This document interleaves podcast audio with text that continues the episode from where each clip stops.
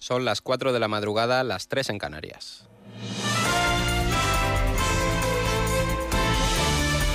Noticias en Onda Cero. Buenas noches. España va a comenzar la Semana Santa superando el umbral de los 75.000 muertos desde el inicio de la pandemia. En el último día se han notificado 590 fallecimientos y más de 7.500 nuevos contagios. La incidencia sube en cuatro puntos y se sitúa ya en los 138 casos por cada 100.000 habitantes. En cuanto a las vacunas, la ministra de Sanidad, Carolina Darias, exige a la farmacéutica AstraZeneca que cumpla con los plazos de entrega de las dosis apalabradas. Esta ministra entiende que las comunidades autónomas entiendan más, pero en el caso de AstraZeneca, también las comunidades autónomas entienden que no es imputable a este ministerio. Ya son habituales los retrasos con AstraZeneca y, por tanto, nuestra exigencia a la compañía para que también cumpla cuanto antes los compromisos contractuales que tiene adquirida pues, con este gobierno y con todos los gobiernos de la Unión Europea con quienes hemos firmado contrato. La ministra de Sanidad también ha adelantado que en los próximos días va a comenzar a realizarse el trámite de información pública para el desarrollo de la futura ley de alcohol en menores. Carolina Darias anunciaba la noticia después de que se conociera que durante la pandemia se ha reducido el consumo de alcohol, especialmente entre los menores de 25 años. Constata cómo han disminuido las intoxicaciones por alcohol en tiempos de pandemia, especialmente en el colectivo de adolescentes y jóvenes. Creo que podíamos entender que esta situación vivida eh, de alguna manera nos interpela y que nos hace ver cómo durante estos meses, al disminuir las oportunidades de consumo en la calle, los botellones, ha disminuido también especialmente el consumo de alcohol, especialmente, como acabo de comentar, en las personas más jóvenes. En Cataluña, el Parlamento ha rechazado investir presidente de la Generalitat al candidato de Esquerra Republicana, Per Aragonés, en la primera vuelta, al contar solo con el apoyo de los diputados de su grupo y los de la CUP. Per Aragonés se deberá someter a una segunda votación el próximo martes, en la que todavía no tiene garantizada su elección por la falta de acuerdo con Junts. De esta forma, el portavoz de Junts Pelcat en el Parlamento, Albert Batet, exigía a Esquerra que renuncie a la segunda votación hasta que haya acuerdo. Junts per Catalunya li demanem y le proposem formalment Cataluña le pide y le que propone renuncie a la segona formalmente que votació renuncie a la d'investidura segunda votación de investidura hasta fins que que no no hi hagi haya un un acord acuerdo entre els entre los 74 74 diputados independentistas, tal y como permite el reglamento y la ley. i com Usted permet que la no llei. tiene ninguna obligación de Vostè someterse no a té una cap segunda obligació votación de de sotmetre's investidura. a una segona votació d'investidura. Y en Madrid, de cara a las elecciones autonómicas del próximo 4 de mayo, la presidenta en funciones Isabel Díaz Ayuso ha anunciado al actual consejero de Sanidad, Enrique Ruiz Escudero, como su número dos. Por su parte, el exdiputado de Ciudadanos, Tony Cantó, ocupará finalmente la quinta posición de la candidatura que encabeza la presidenta regional. La portavoz del Partido Popular en el Congreso, Cuca Gamarra, ve un acierto el fichaje de Tony Cantó. Como dirigente del Partido Popular y como afiliada del Partido Popular, creo que es una buena noticia y eh, que personas como Tony Cantó se incorporen a un proyecto eh, de centro derecha como es el del Partido, el del Partido Popular. Sobre todo porque lo que significa es que hay eh, muchos españoles que están entendiendo la necesidad de unir el centro derecha para que sea la alternativa real y posible a Pedro Sánchez, que en estos momentos está en la Moncloa. La ministra de Educación Isabel Cela ha presentado los primeros pasos de la gran reforma que pretende llevar a cabo sobre el aprendizaje. Dice Cela que el objetivo es homologar el sistema español al contexto europeo y mundial y ha señalado que los alumnos necesitan memorizar, pero que con eso no basta. Es que ya no es suficiente el aprendizaje memorístico y acumulativo. Por eso apostamos por una propuesta competencial.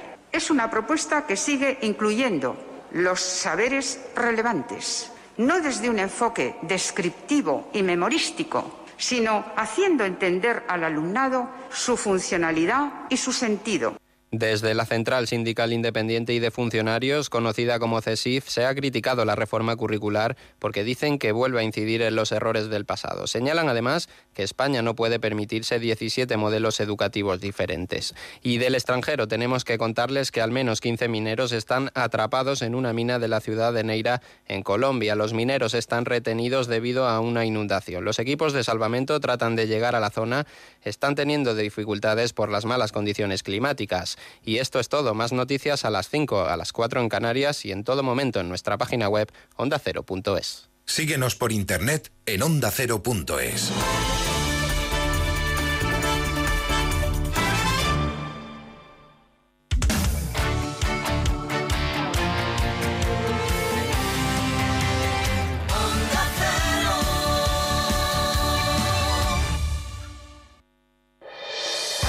sábado, desde las 5 de la tarde, calentamos motores en Radio Estadio.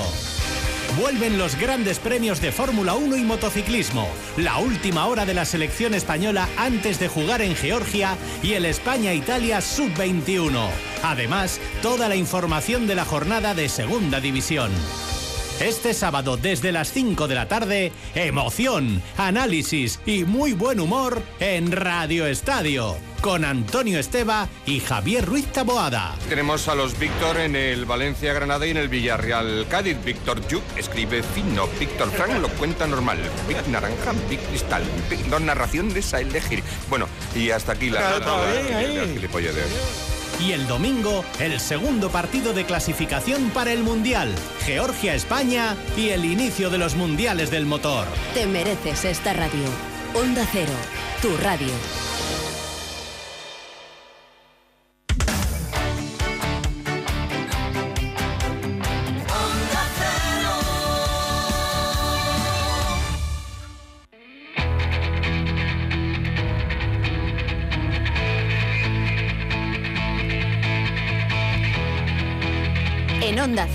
De cero al infinito. Paco de León.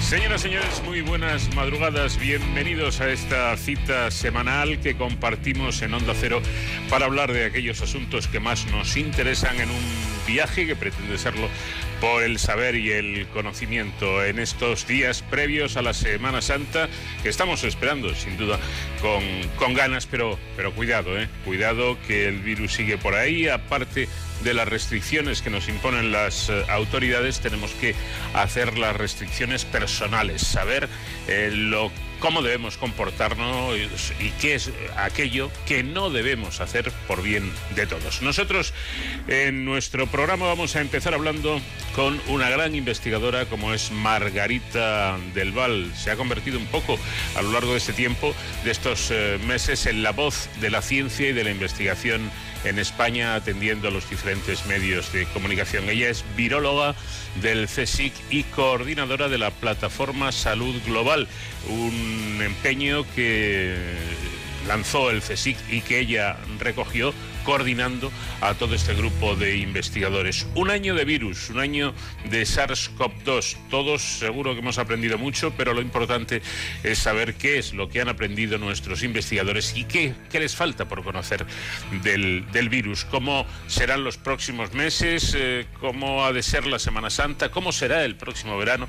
Preguntas que vamos a hacer a nuestra invitada. Sonsoles Sánchez Reyes nos trae hoy la historia de Valdomera Larra, hija del famoso periodista y escritor costumbrista, mientras que con Javier Sánchez Perona, investigador del CSIC en el Instituto de la Grasa y responsable del blog Malnutridos, nos preguntaremos si existe científicamente la regla de los cinco segundos cuando un alimento se nos cae al suelo. ¿Es eh, realmente un hecho científico o es simplemente una leyenda? Hablaremos ya en la segunda hora con José Luis Trejo, investigador del CSIC en el Instituto Cajal y coautor del libro Cerebro y Ejercicio. ¿Se imaginan, se imaginan ustedes por un momento que el ejercicio realizado por una persona a lo largo de su vida pudiera ser heredado por sus hijos?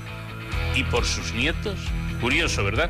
No se lo pierdan. Con José David de la Fuente seguiremos eh, en esa serie que estamos dedicando a hacer preguntas al cielo. Y hoy el profesor nos hablará sobre la edad del universo y los momentos inmediatamente posteriores al Big Bang. Y en Héroes sin capa con David Ferrero, hoy vamos a hablar de los vigilantes de seguridad, cuáles son sus cometidos, cuál es su formación y cuál es su situación laboral y social en estos momentos. Todo ello en este viaje que realizamos en la Enterprise de Onda Cero y que pilota magníficamente, como siempre, el comandante García, Nacho García en la realización técnica y hoy disfrutando de la música de nuestro invitado especial esta semana, que es el gran Albert Hammond.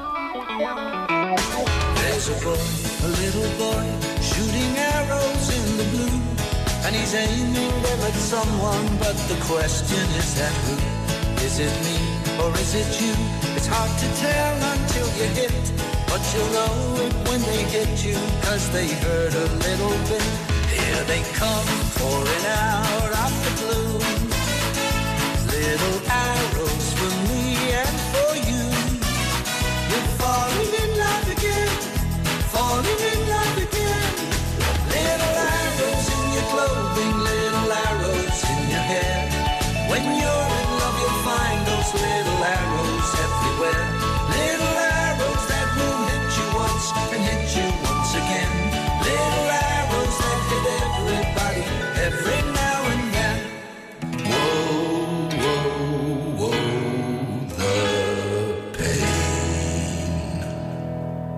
Some folks run, others hide, but there ain't nothing they can do. And some folks put on armor, but the arrows go straight through. So you see, there's no escape. So why not face it and admit that you love those little arrows when they hurt a little bit? Here they come pouring out of the blue. Little arrows for me and for you. You're falling in love again, Living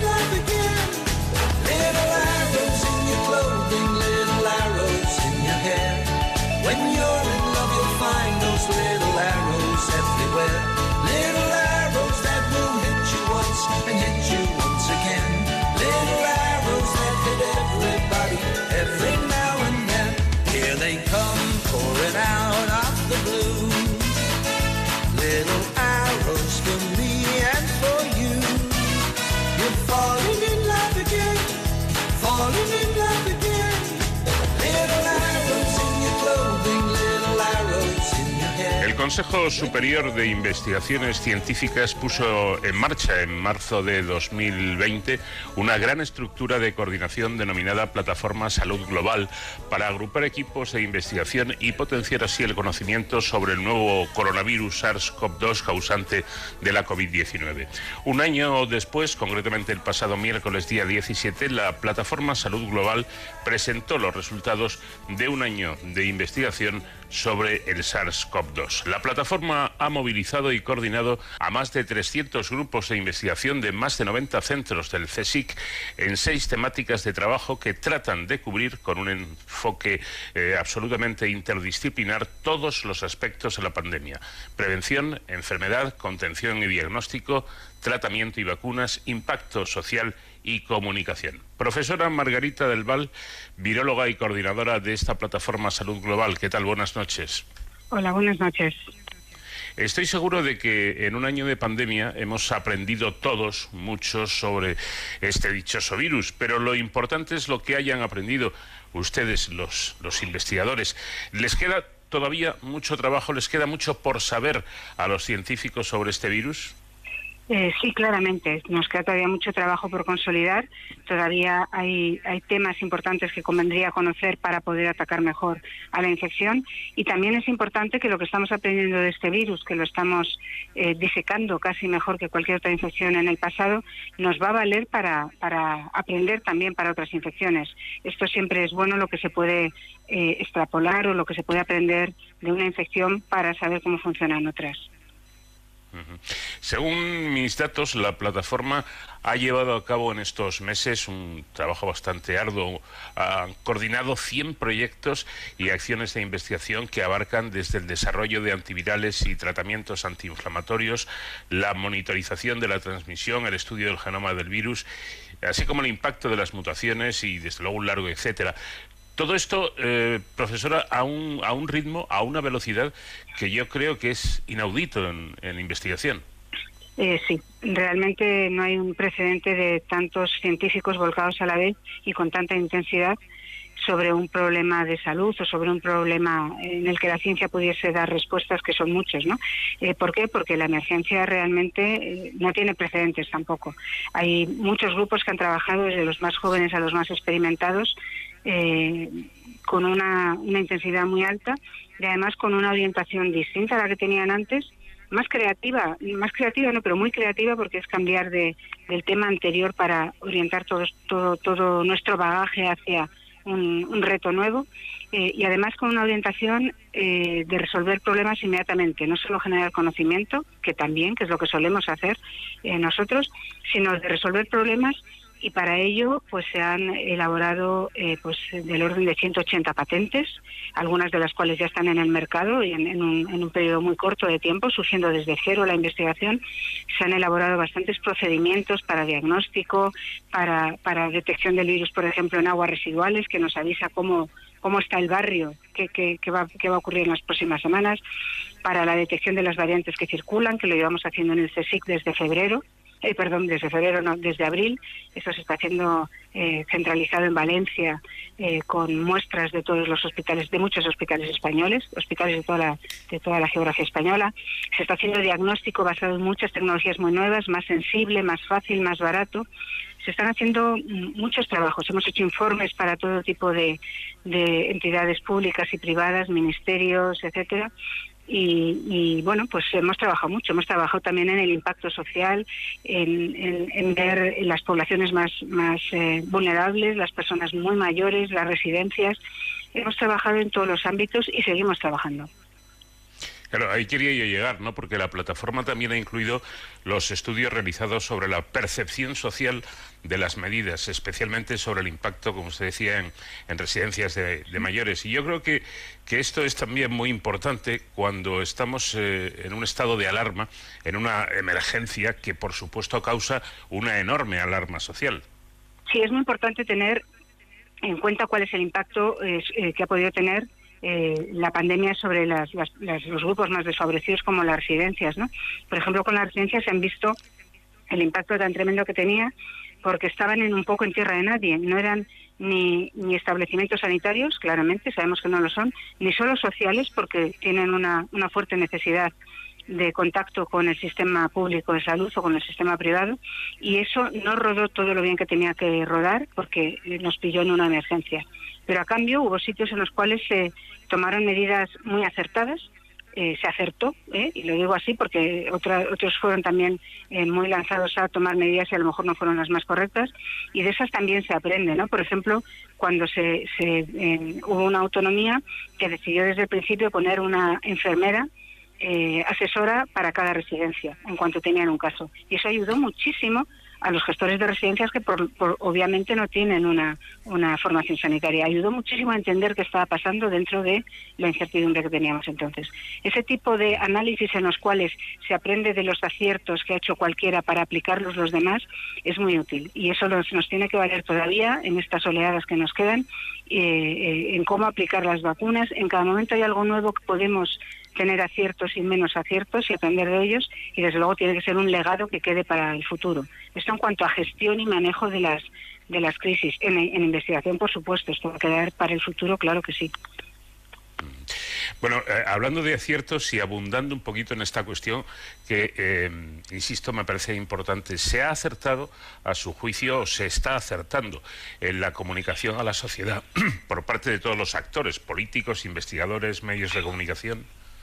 Eh, los medios de comunicación y los científicos hemos, eh, hemos, nos hemos acercado mucho, hemos tenido una relación mucho más eh, fluida y creo que hemos logrado llegar a distintos segmentos de la población mejor, gracias a que los medios de comunicación han hecho un esfuerzo muy fuerte en entender lo que decíamos los científicos. Los científicos hemos hecho un, esfuerzo también muy fuerte en entender qué, hacía falta explicar y en explicarlo de una manera concisa y de una manera clara y con las incertidumbres que lleva. Hemos tenido menos contacto con los, con los, eh, eh, los niveles de gestión, más políticos, las autoridades, eh, que han llevado sus propios canales, pero sí también hemos colaborado en, informes con ellos. Yo creo que había mucha necesidad de información, sigue habiéndola. Yo todavía estoy sorprendida de la cantidad de necesidad de información que, tenemos todos con las vacunas y la para es una responsabilidad que yo creo que la hemos cumplido muy bien los medios de comunicación y los científicos y que hemos tenido que ir aprendiendo, claro, de los errores. Claro que hemos cometido errores todos, ¿no? Y, seguimos aprendiendo porque todos somos un poco aficionados, ¿no? En esto. Pero yo creo que nos queda algún segmento de la población eh, a quien llegar pero yo creo que hemos llegado con nuestros distintos estilos, distintos tipos de programas y de redes o medios más clásicos de comunicación, pero también con muchos podcasts y con muchos eh, vídeos grabados. Yo creo que estamos llegando a resolver las incertidumbres y las preguntas de gran parte de la población. Bueno, llegamos al, momento en el que estamos, que es el de las eh, vacunas.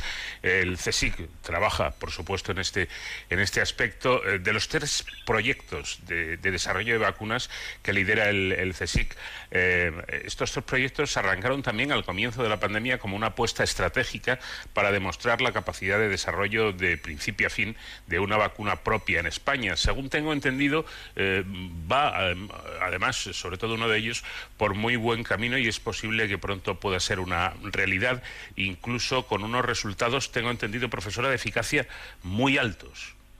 Eh, sí, en, a nivel preclínico la, la, vacuna del CSIC que va más avanzada, que está basada en, un diseño de un vector eh, que es distinto de los adenovirus. El vector es eh, la vacuna que se empleó para erradicar la viruela del mundo eh, en los ensayos preclínicos en animales tiene una eficacia altísima, un 100%. Eh, luego tendremos que ir a los ensayos clínicos a ver cómo funcionan. Los animales son más homogéneos entre sí unos a otros que los seres humanos. Los seres humanos somos muy diversos y siempre hay alguno que no responde o que, o que tiene una capacidad inferior de hacer una respuesta inmunitaria potente pero bueno, vamos por buen camino. En cualquier caso, ahora mismo el siguiente horizonte es eh, el diálogo con la Agencia Española del Medicamento, su asesoría, eh, las propuestas que haya para encontrar el mejor diseño de ensayo clínico. Cuando la agencia lo apruebe será cuando empecemos con el primer ensayo clínico, que como es fase 1 fase 2, es con un número muy limitado de voluntarios todavía, como se han hecho todos los, todos los ensayos de vacunas. Y será muy bienvenido porque, como explicó hace meses en este mismo programa eh, Margarita del Val, eh, no va a hacer falta una vacuna ni dos, sino van a hacer falta muchas. ¿no? Entonces, aunque dentro de unos meses haya que esperar unos pocos meses más o el tiempo que sea, será muy necesaria también esa vacuna, esa vacuna española. Eh, por cierto, mm, aclarado ya el asunto de AstraZeneca, parece que los investigadores y las agencias lo han dejado claro, que no hay ningún problema. En, España vamos bien en, cuanto a ritmo de vacunación, llegaremos a, ese porcentaje que se tenía previsto del 70% de vacunados para, para eh, la época del verano. Ese porcentaje de vacunados eh, es el, está basado, y lo dice todo, toda la Unión Europea, está basado en las promesas de suministro de dosis que han hecho las compañías farmacéuticas a las autoridades europeas. O sea, no es nuestro gobierno quien lo dice, son, eh, es el conjunto de los gobiernos europeos. Si las compañías cumplen eh, porque son serias, A y B porque no tienen incidencias, que es de esperar que siempre puede haber incidencias en todo proceso eh, complicado, puede haberlas, pues entonces llegaremos a un porcentaje de ese, de ese orden, atención, a final de verano, no a principio de verano, y eh, en la población mayor de 18 años, que es la que se puede vacunar. O sea que ya vamos un poco con los recortes. Pero en cualquier caso, lo importante no es que lleguemos a ese porcentaje de la población. Lo importante es que lleguemos al 100% de la población que, tiene un riesgo altísimo. La población de mayor edad, y la población de los grupos de riesgo conocidos, ¿no? los de diabetes tipo 2 que tienen un, eh, un desbalance del metabolismo que les causa una, una inflamación subyacente. La gente se cree que la mala alimentación solo te hace engordar ¿no? La mala alimentación te está causando una inflamación de base que te está desbaratando, desequilibrando el sistema inmunitario y eso es un problema para varias infecciones, ¿eh? pero en particular para esta. Así que a ver si empezamos a comer bien desde pequeños, desde jóvenes. Esto es muy importante para los que tengáis hijos que les, les enseñéis a comer muy bien desde pequeños. Y entonces lo importante es vacunar a estas personas que eh, van a sufrir eh, la COVID más grave. Cuando estén vacunados el 100% de esa población, ya eh, habremos, digamos, retirado el problema más grave de encima y veremos quiénes son las otras personas que están en riesgo grave que no tienen ahora mismo un factor identificado de riesgo. Todos conocemos a personas de mediana edad que han tenido de repente una COVID muy grave y no sabemos por qué.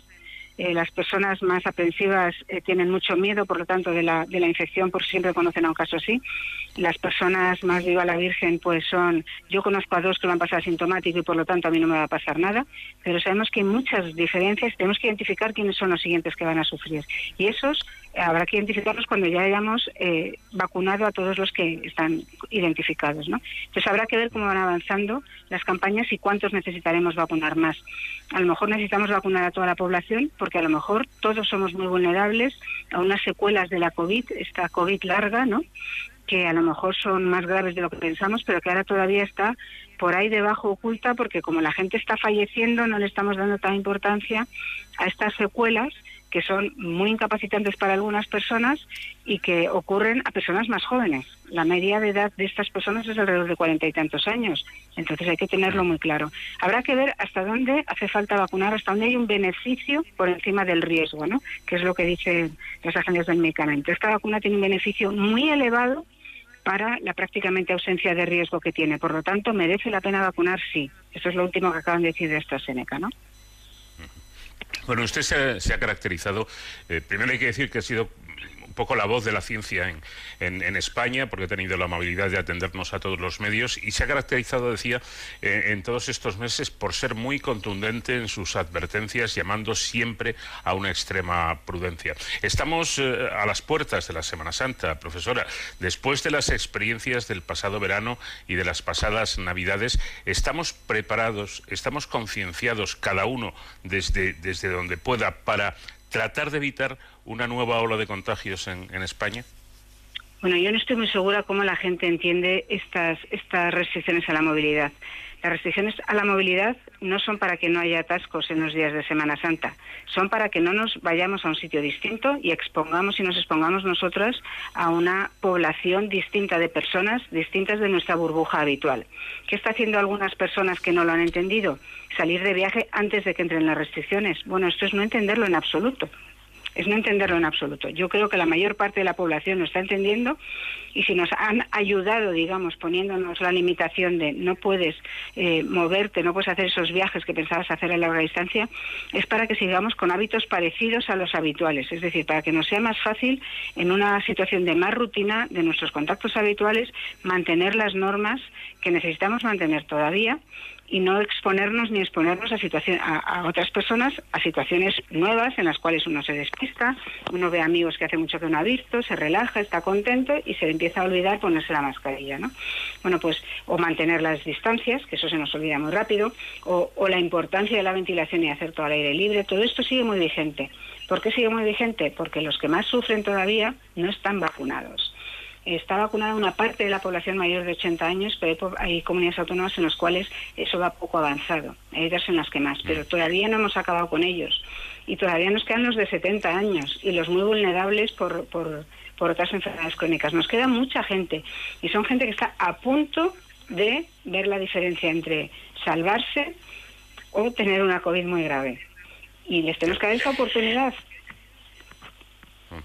Hay, un, asunto, como usted bien sabe, que está eh, es una aparente, por lo menos aparente contradicción y que está causando muchos foros de, discusión, ¿no? El hecho de que, por ejemplo, los franceses puedan venir a, España eh, sin ningún problema con una, con una PCR, eh, pero yo, por ejemplo, no puedo ir a mi pueblo, que está en la comunidad de Castilla y León. ¿Esto tiene algún sentido? ¿Es lógico? ¿Tiene su explicación? No, para mí no la tiene. Para mí eso es, una incoherencia, claramente. Aparte que tenemos que saber lo que significa una PCR. Una PCR positiva significa que estás contagiado. Sí o sí. Una PCR positiva estás contagiado. No me vengas con ideas de que es un falso positivo porque no puede ser. En, en mi caso no puede ser. No. Positivo estás contagiado. Negativo quiere decir solamente que no te lo han podido detectar en esa prueba. Un, una persona de cualquier país que viene con una PCR negativa hecha antes, una persona de Madrid que se va a Castilla-La Mancha con una PCR negativa hecha antes puede estar incubando el virus, pero todavía no haber dado la cara del virus en esa persona. Puede viajar infectada y creerse que porque dio una PCR negativa es absolutamente segura. Tampoco lo es. Entonces, ni, ni es coherente el viaje a largas distancias de personas de otros países, pero el nuestro restringido, ni, ni es coherente tampoco fiarse 100% a la seguridad de una PCR negativa.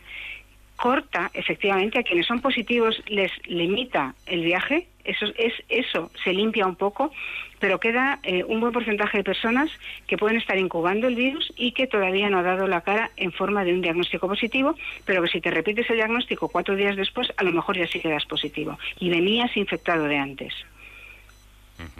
Bueno, em, prácticamente ya para, acabar, profesora, eh, y volviendo al aspecto de la, de la plataforma, eh, a mi juicio, esto ha supuesto algo muy importante eh, porque con esta creación, además de la salud, de la plataforma de salud global y con la situación pandémica, bueno, todo se ha convertido en una estructura estable de cooperación científica eh, que no solamente está trabajando eh, por, eh, la COVID-19, sino que ya está pensando en, posibles futuras pandemias. Yo creo que este, este es un aspecto muy positivo, ¿no? Claro, porque nosotros queremos aprender para el futuro. esta pandemia es una que nos ha golpeado muy fuerte, que nos está golpeando todavía muy fuerte y queremos aprender para el futuro desde todos los puntos de vista. El mío es más relacionado con la salud y con la biomedicina, pero queremos aprender para el futuro desde el punto de vista social también eh, económico, eh, de transportes, eh, de todo tipo de, aspectos que también estudiamos en el CSIC y que ha sido muy productivo para nosotros como investigadores poder interaccionar entre gente, entre, entre disciplinas que antes eh, los investigadores no solíamos interaccionar y que creemos que podemos contribuir mucho más a, las, a la sociedad. ¿no?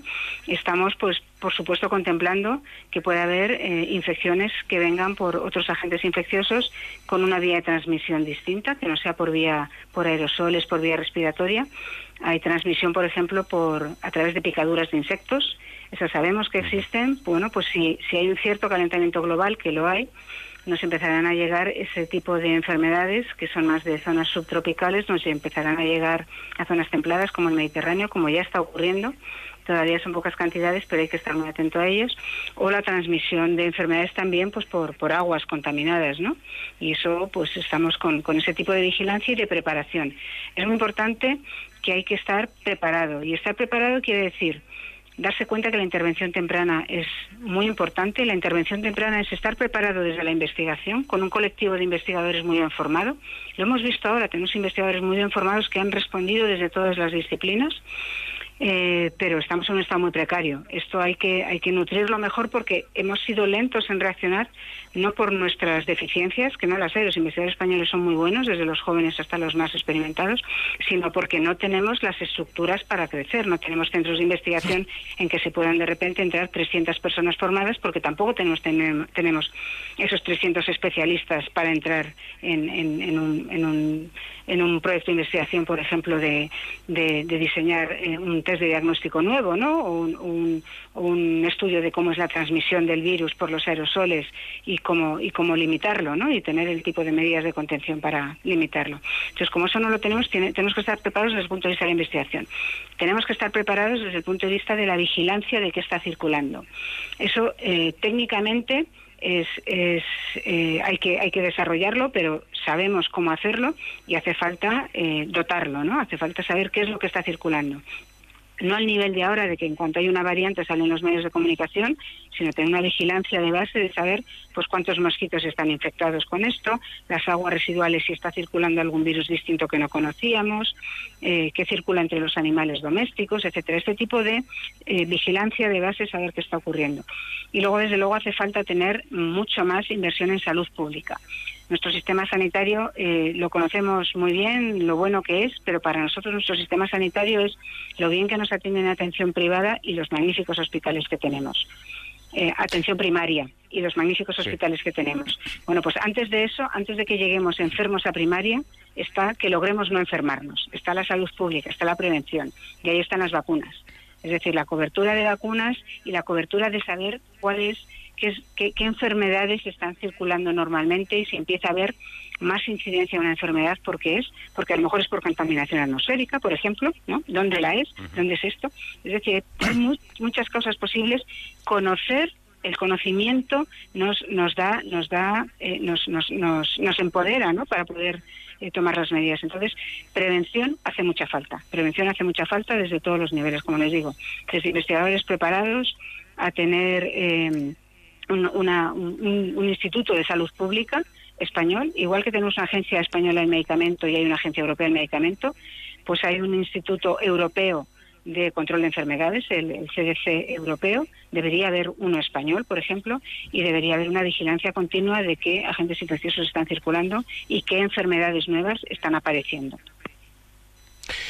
Bueno, pues eh, yo creo que ha sido mm, bastante clara, como siempre, la profesora del Lual hablando de esta cuestión. Eh, yo sé, y con esto ya sí que termino, eh, que hay mm, bueno, pues cansancio, quizá agotamiento, ¿no? Por tantos meses de situación extraña que estamos viviendo. Aún así, Margarita, debemos prepararnos, aunque queden todavía meses, para un verano digamos, en el que tengamos que ser eh, todavía eh, un poquito cautos, eh, debemos estar preparados para pensar que el próximo verano, las próximas vacaciones, no van a ser absolutamente normales?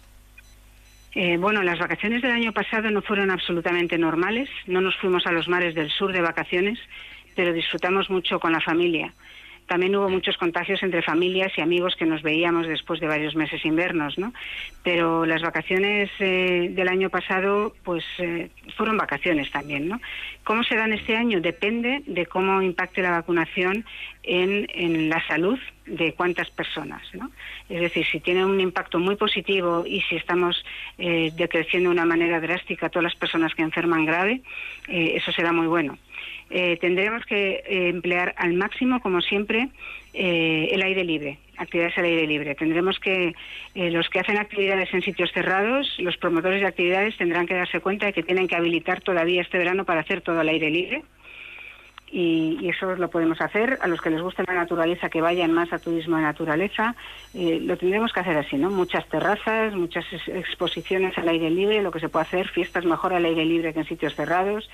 Eh, todo esto lo tendremos que hacer todavía probablemente, pero no es un no es un sacrificio tan fuerte. La Semana Santa desde luego nos va a pillar mucho más dura. El verano yo lo veo mejor, pero tranquilos, ¿eh? que todavía no será una normalidad total, no lo será. La normalidad vendrá más adelante. Tenemos muchas personas con secuelas todavía o personas que no sabemos qué les está pasando y tenemos que ver hasta hasta dónde tienen que llegar las, las vacunaciones porque no tenemos para todo el mundo todavía. Pues a tener en cuenta estos consejos y apelar una vez más a la paciencia. Ya sé que es complicado, que es difícil, pero no nos queda otra. Profesora Margarita del Val, viróloga y coordinadora de la plataforma Salud Global, gracias como siempre por atender este programa y ha sido pues también como siempre para mí un placer charlar con usted. Gracias y ánimo para todos que ya estamos en la, en la parte buena, ¿eh? ya hemos pasado lo peor, ya estamos en la parte buena claramente y ahora ya cada vez irá mejor. Pero todavía hay que tener un poco de paciencia, hay que armarnos un poco de paciencia y de, de aguante. Muchísimas gracias a ustedes, un saludo, encantada de estar en este programa.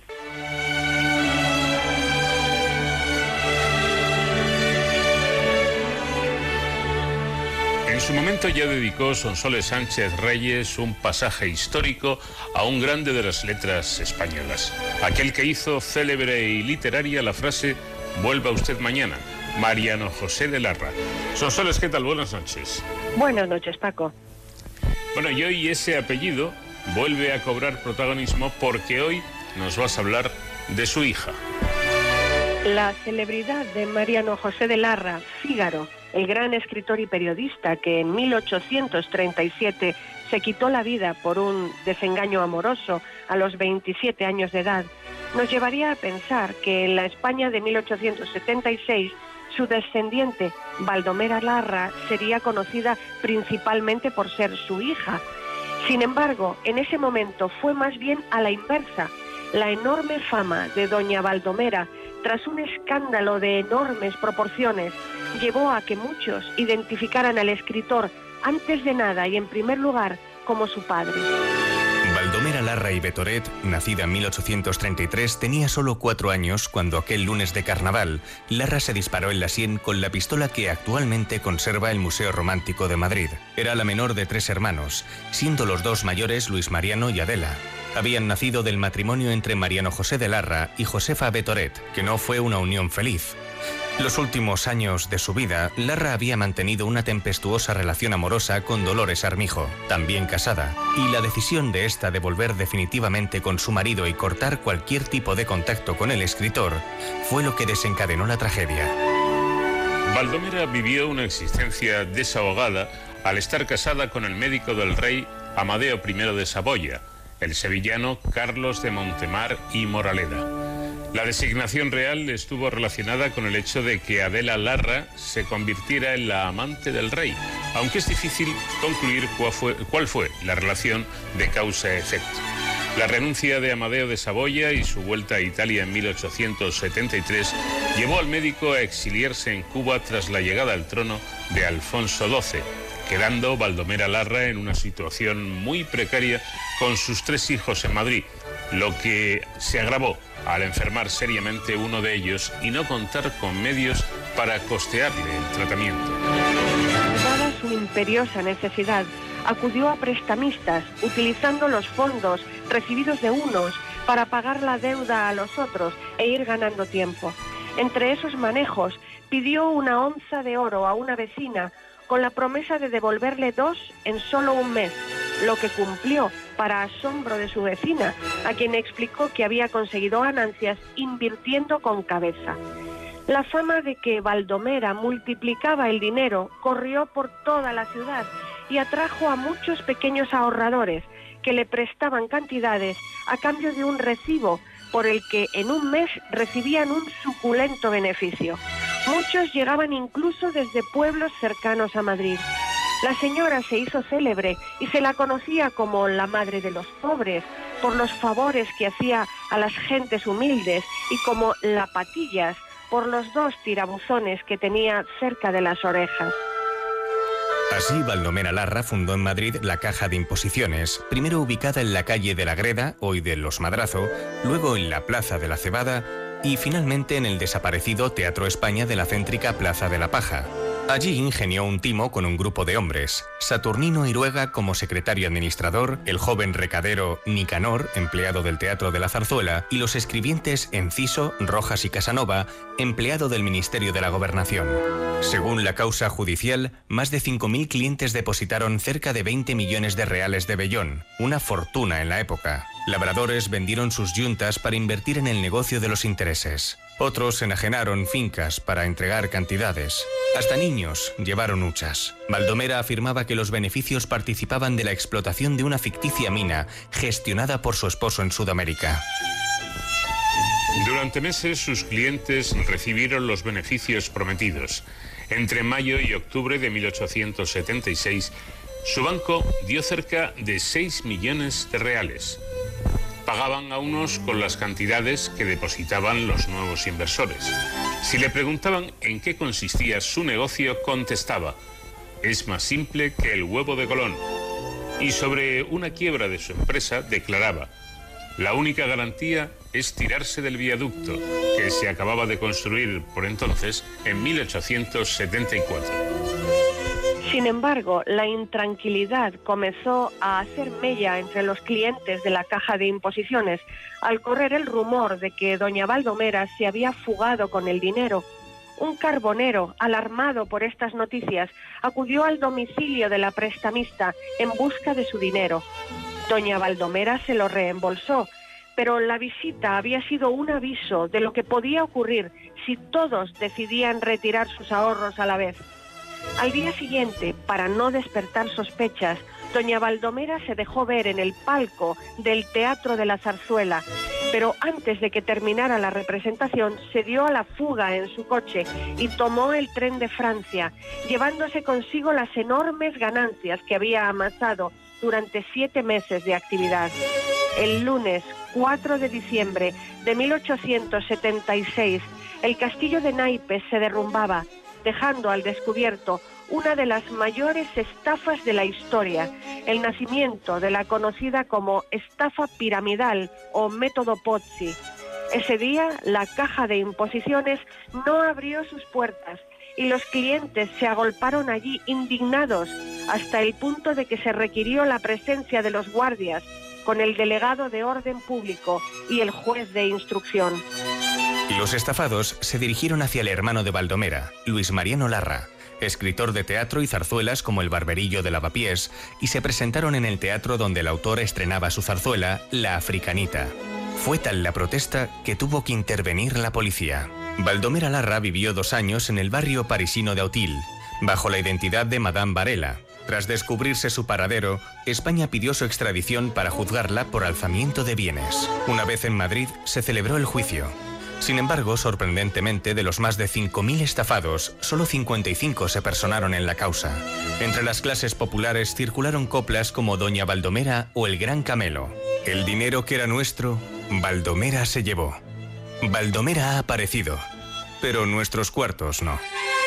La sentencia fue portada de los periódicos El Imparcial y La Época el 26 de mayo de 1879. Fue condenada a seis años de prisión fallo confirmado por la audiencia que no tuvo en cuenta el argumento de la defensa de que se había apropiado de esas cantidades debido a la penuria en que se encontraba y que terminó con menos ingresos que pagos por culpa de la mala publicidad que le creó la prensa. Baldomera anunció un recurso de casación, pero enferma y en la cárcel finalmente desistió. Sin embargo, el asunto llegó al Supremo con Felipe Aguilera, abogado de Saturnino Iruega, secretario de Valdomera, condenado como cómplice. Aguilera sostuvo que la mujer no pudo cometer el delito porque al ser casada carecía de capacidad legal de contratar, según disponían las leyes de la época. Los contratos de préstamo eran nulos y por tanto no había ni alzamiento de bienes ni acreedores al no estar autorizadas las operaciones por su marido.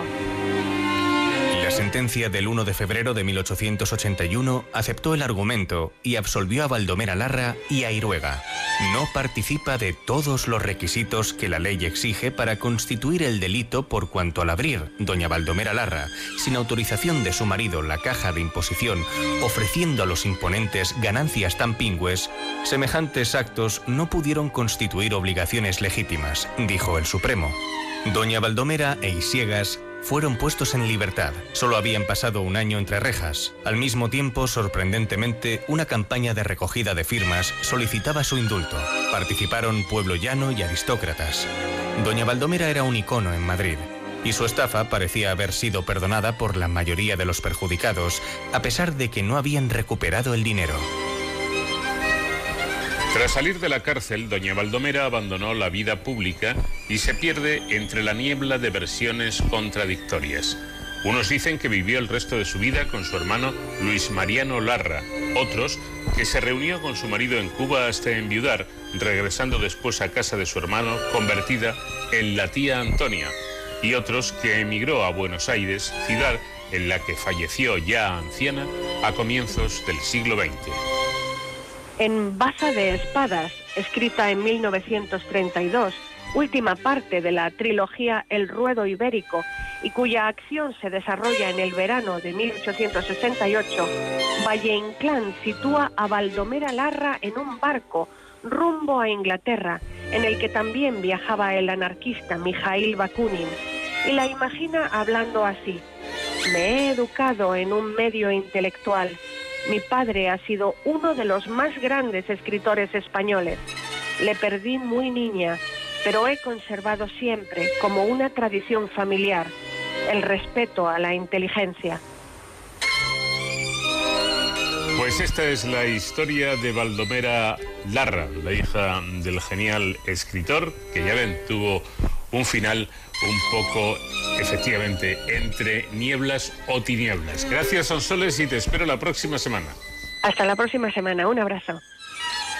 De cero al infinito. Cuando un alimento o un trozo de alimento se nos cae al suelo, podemos hacer dos cosas. Tirarlo directamente a la basura o aplicar el refrán de que lo que no mata engorda. Bueno, en realidad tenemos una tercera opción, que es calcular el tiempo máximo que pasa ese pedazo de alimento en el suelo y así calculamos que si es menos de 5 segundos, lo podemos comer sin problema. Ojo, según dice la sabiduría popular.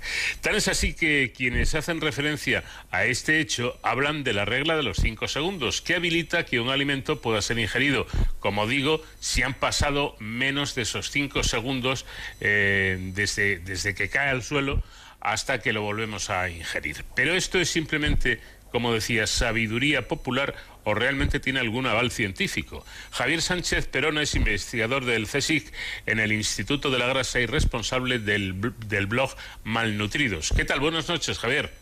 Buenas noches, ¿qué tal? ¿De dónde viene esa teoría de, de la regla de los cinco segundos? A ver. Uy, eso no lo sé. es una regla de, sabiduría popular, como, como comentabas, y, no sé, todos la hemos oído, pero realmente no sé de dónde viene. No, no sé, no, no, no sé cuál es el, fundamento para que se haya popularizado tanto. Pues mal empezamos porque podríamos decir que proviene de fuentes dudosas. Claro, Entonces hay que tenerlo en cuenta. Bueno, dicen ustedes que hay al menos una docena de estudios sobre esta teoría.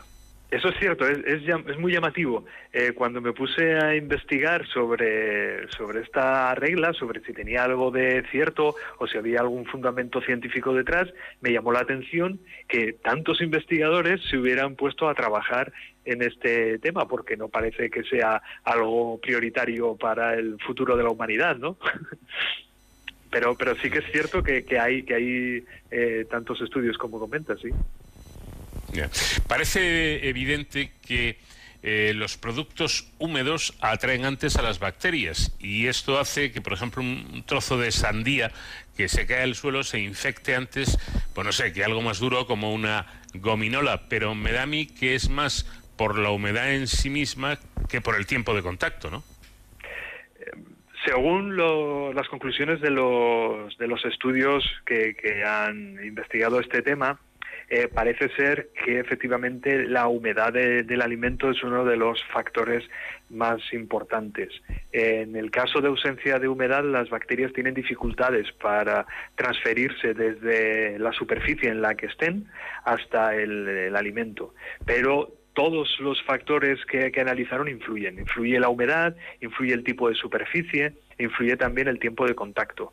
Evidentemente, a mayor tiempo de contacto, más probabilidad hay que un mayor número de, bacterias terminen en el alimento.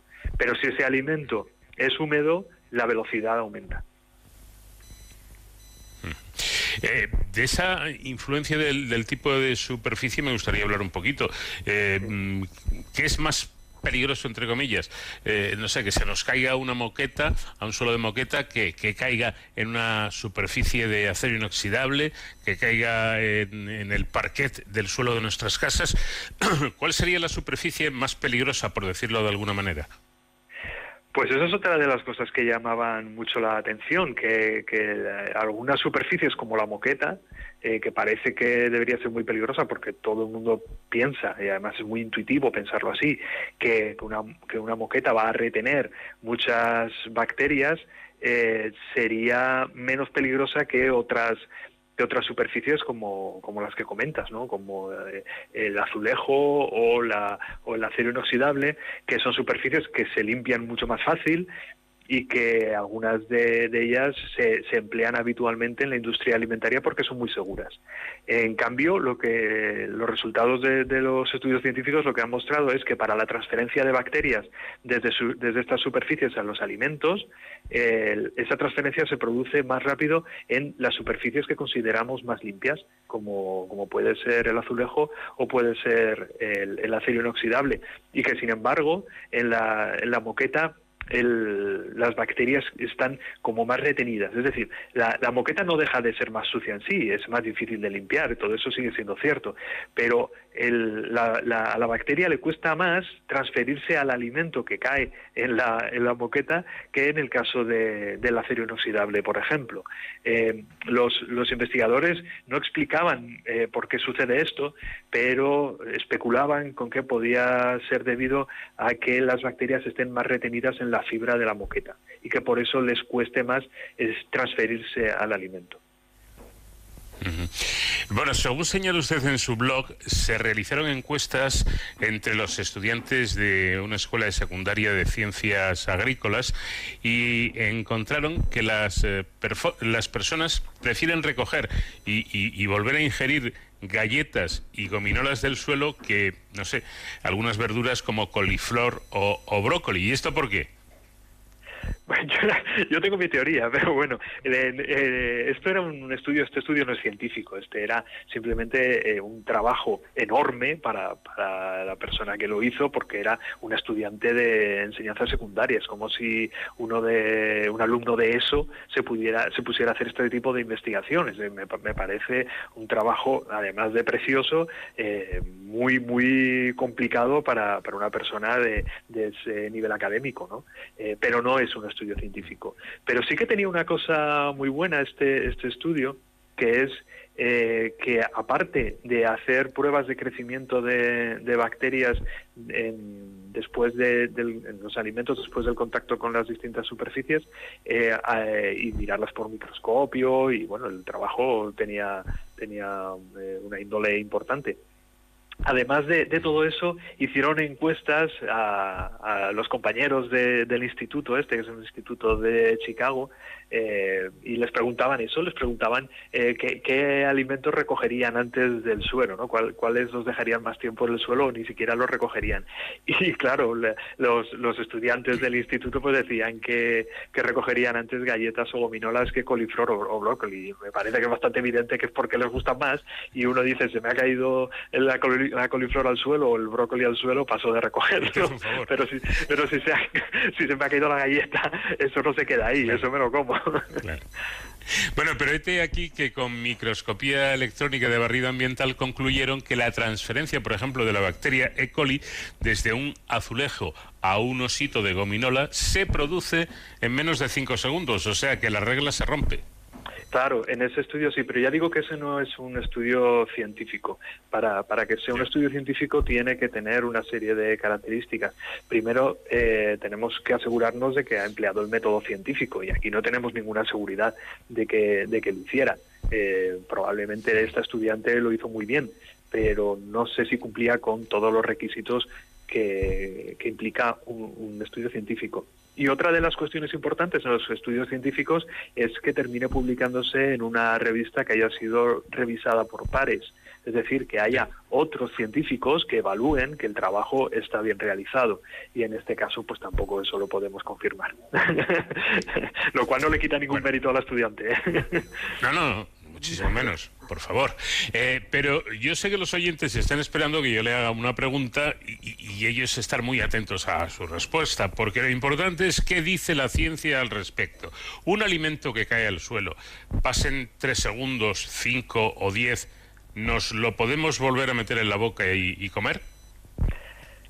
Pues mira, la verdad es que la ciencia da respuesta o, se, eh, se, desarrolla para, para dar respuesta a las preguntas. Eh, lo que ocurre es que en muchas ocasiones las respuestas que da la ciencia no son respuestas categóricas. No podemos eh, hacer afirmaciones muchas veces tan contundentes. y casi siempre cuando a un científico se le pregunta por, por lo que sea, la respuesta del, científico suele ser ambigua, suele ser depende. Y efectivamente en este caso también es así. Depende, como hemos comentado eh, al principio, el, depende del alimento que sea, depende eh, de la superficie y depende del tiempo de contacto. según los resultados que, teníamos, eh, algunos, eh, algunos alimentos como la sandía sí que en, poquito tiempo se transferían muy rápidamente desde superficies como las que hablábamos, ¿no? como la acero inoxidable o el azulejo. Pero otros alimentos más, más secos tardaban más tiempo. La realidad, la realidad es que como depende de todos estos factores y que cuando a uno se le cae un alimento al suelo no se puede poner a hacer análisis microbiológicos ni a, ni hacer cálculos estadísticos eh, sobre la superficie y sobre el, el, tipo de alimento y el tiempo de contacto y todo esto es muy complicado, la recomendación es, se te ha caído al suelo, no te lo comas, por si acaso. Mejor. Mejor, por si acaso. Javier Sánchez Perona, investigador del CSIC en el Instituto de la Grasa y responsable del blog Malnutridos, gracias por habernos atendido. Muy buenas noches. Muchas gracias a vosotros. Buenas noches.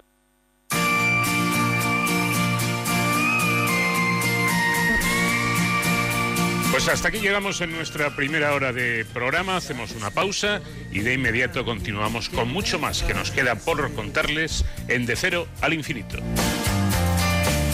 que lo que prometiste se te olvidó.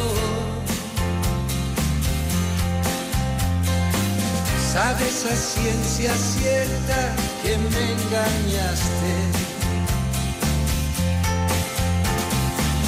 Aunque nadie te amaba igual que yo. Lleno estoy de razones para despreciarte. Y sin embargo quiero que seas feliz. Que allá en el otro mundo, en vez de infierno, encuentres gloria y que una nube de tu memoria me borre a mí.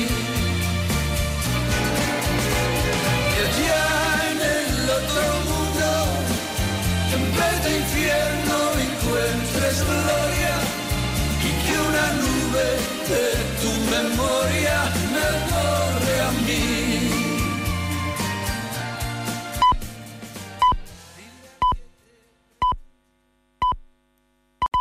Son las 5 de la madrugada, las 4 en Canarias.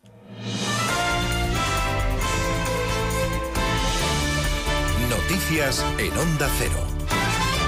Buenos días. El Parlamento de Cataluña rechaza la investidura de Per Aragonés por 61 votos en contra, 42 a favor y 32 abstenciones. El candidato de Esquerra Republicana ha solicitado sin éxito la confianza de la Cámara, algo que ya se sabía, puesto que Junts pel Cat había decidido abstenerse. Per Aragonés ha recriminado al partido de Puigdemont que no le hayan otorgado la confianza para ser investido. Per primera vegada, des de l'any 2012, el candidat independentista en els debats d'investidura Por primera vez desde el 2012, el candidato independentista no recibirá el voto de lo que representa el espacio político de Junts. Fue así en el 2015, 2016 y 2018. En todas aquellas ocasiones, Esquerra votó a favor. También en esta legislatura, cuando se ha tratado de dar confianza a la presidenta de la mesa, Laura tractat de donar confiança a la mesa del Parlament amb la presidenta Laura Borràs. El próximo martes tendrá lugar la segunda vuelta del debate de investidura y el portavoz de Junts pel Cat en el Parlamento, Albert Batet, ha exigido a Esquerra que renuncie a la segunda votación hasta que haya acuerdo. Junts per Catalunya li demanem i li proposem Junts per formalment Catalunya le pide y le que propone renunciï a la segona formalmente que votació renuncie a la d'investidura segunda votación de investidura hasta fins que que no no hi hagi haya un un acord acuerdo entre els entre los 74 74 diputados independentistas, tal y como permite el reglamento y la ley. i com Usted permet que la no llei. tiene ninguna obligación de Vostè someterse no a té una cap segunda votación obligació de de investidura. sotmetre's a una segona votació d'investidura. De la pandemia tenemos que contarles que Sanidad y las comunidades autónomas han aprobado la recomendación de cerrar el interior de los bares en las zonas de alta incidencia, es decir, en aquellos lugares en, lo que, en, en que los casos sean superiores a 150 contagios por cada 100.000 habitantes. Una recomendación que se une al cierre perimetral de las comunidades autónomas que se prolongará hasta el 9 de abril. Las medidas tratarán de aminorar la posible cuarta ola que ya parece asomar la cabeza después de que el Ministerio de Sanidad haya notificado 7.500 contagios y 590 muertes en el último día. En lo que respecta a las vacunas, España recibirá en abril 5 millones y medio de dosis de la vacuna de Janssen lo anunciaba la ministra de Industria Reyes Maroto, que ha visitado uno de los laboratorios en los que se fabricará esta vacuna. Maroto ha sido acompañada por el comisario europeo para el mercado interior, Thierry Breton, que reafirmaba que España recibirá las vacunas necesarias para alcanzar con la inmunidad global antes de finales de julio. We will deliver. España recibirá las vacunas que necesita para contribuir a alcanzar la inmunidad global previsiblemente antes de finales de julio, de tal forma que con suerte se podrá recuperar de nuevo la vida normal y esperemos que también se pueda volver a viajar y que tengamos una campaña turística decente y razonablemente buena. La navegación en el canal de Suez sigue bloqueada en medio de la operación para desencallar el gigantesco barco portacontenedores que lleva bloqueando el tráfico de esta ruta comercial desde hace cuatro días. El presidente de la Autoridad Portuaria de la Bahía de Algeciras, Gerardo Landaluz, ha señalado en la brújula con Juan Ramón Lucas que se puede producir, además de las pérdidas millonarias, una rotura de la cadena logística. puede producir una, una rotura de la cadena logística, no solo desde el punto de vista ya de, de- de consumo, de consumidores, sino también de la, de la producción. Eh, hay sectores, por ejemplo, que también son especialmente delicados, como el sector de, auto- de automoción, y donde trabajan con el just in time, y eso efectivamente pues, puede puede producir eh, unos desajustes importantes y, y muy delicados. La ministra de Educación Isabel Celá ha presentado un nuevo currículo educativo centrado en adquirir los conocimientos sin la necesidad de memorizar. Por su parte, la Central Sindical Independiente y de Funcionarios ha criticado la reforma curricular de la ley CELA porque dicen que vuelve a incidir en los errores del pasado. Señalan además que España no puede permitirse 17 modelos educativos diferentes. Para CESIF, la propuesta curricular que ha presentado la ministra de Educación vuelve a incidir en los errores del pasado. El primero de ellos es haberlos elaborado sin haber contado con la comunidad educativa. No homogeneiza la educación, permitiendo 17 modelos diferentes curriculares, cuando en un mundo todavía más global necesitamos anticipar el futuro a través del carente plan de Estado que incluya el Pacto por la Educación. Y en deportes, la selección española de fútbol aterriza en Georgia para enfrentarse al conjunto georgiano a las 6 de la tarde. Los de Luis Enrique preparan ya este segundo encuentro de clasificación para el Mundial de Qatar de 2022. Y la Fórmula 1 vuelve este fin de semana en el Gran Premio de Bahrein. En los entrenamientos libres, Verstappen ha firmado el primer puesto, mientras que el español Carlos Sainz ha quedado cuarto y Fernando Alonso decimoquinto. Esto es todo. Más noticias a las 6, las 5 en Canarias y en todo momento en nuestra página web ondacero.es. Síguenos por internet en ondacero.es.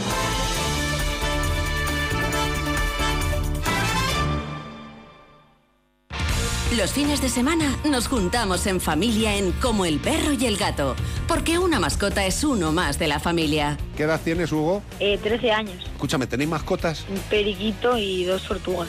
Nuestro gato, que se llama Puscas, nos ha ayudado mucho, pero mucho, somos muy mayores.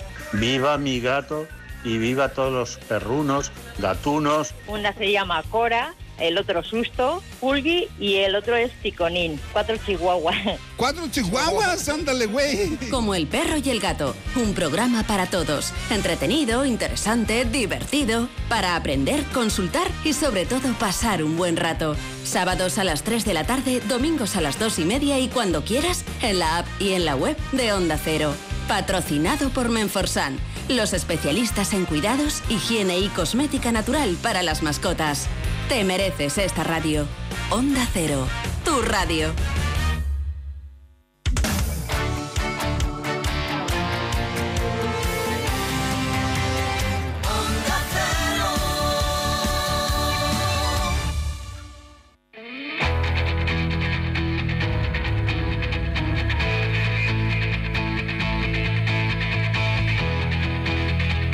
Cero, de cero al infinito.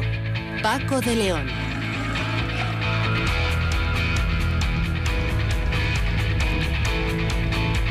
Comenzamos ya nuestra segunda hora de programa de Cero al Infinito, sintonía de Onda Cero y en unos minutos vamos a hablar con José Luis Trejo, investigador del CSIC en el Instituto Cajal y coautor del libro Cerebro y Ejercicio.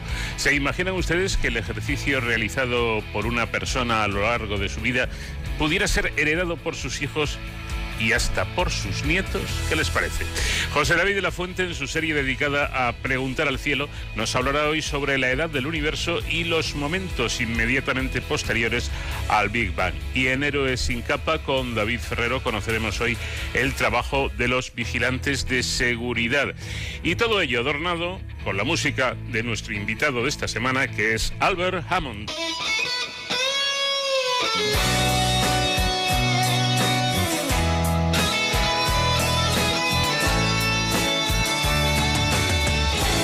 Eres toda una mujer y me has hecho tan feliz que tus besos significan hoy la vida para mí. Eres toda una mujer, pero guardas tu candor estamos abrazándonos y hacemos el amor. Y ahora veo que todo ha cambiado dentro de mí. Vivo para ti, solo para ti. Y cuando alguien me pregunte, le contestaré que tengo toda una mujer. Eres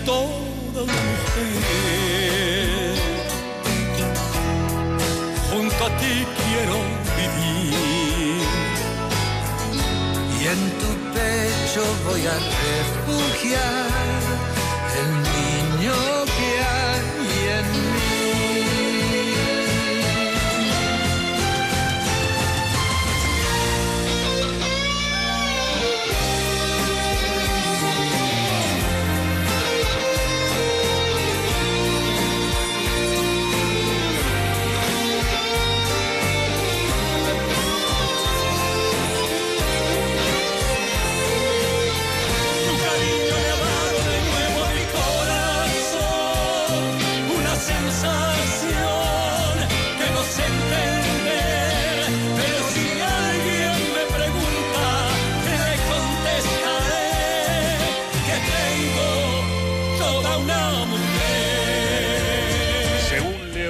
de la investigadora Margulis, casi todo el mundo sabe que la actividad física es, buena para nuestro organismo, no hay que ser un experto, incluido eh, el beneficio eh, para el cerebro, aunque a unas personas les cuesta más que a otras poner en práctica esta pauta de bienestar. Ahora bien, ¿y si la actividad física que practicamos influyese en la salud cerebral de nuestros descendientes?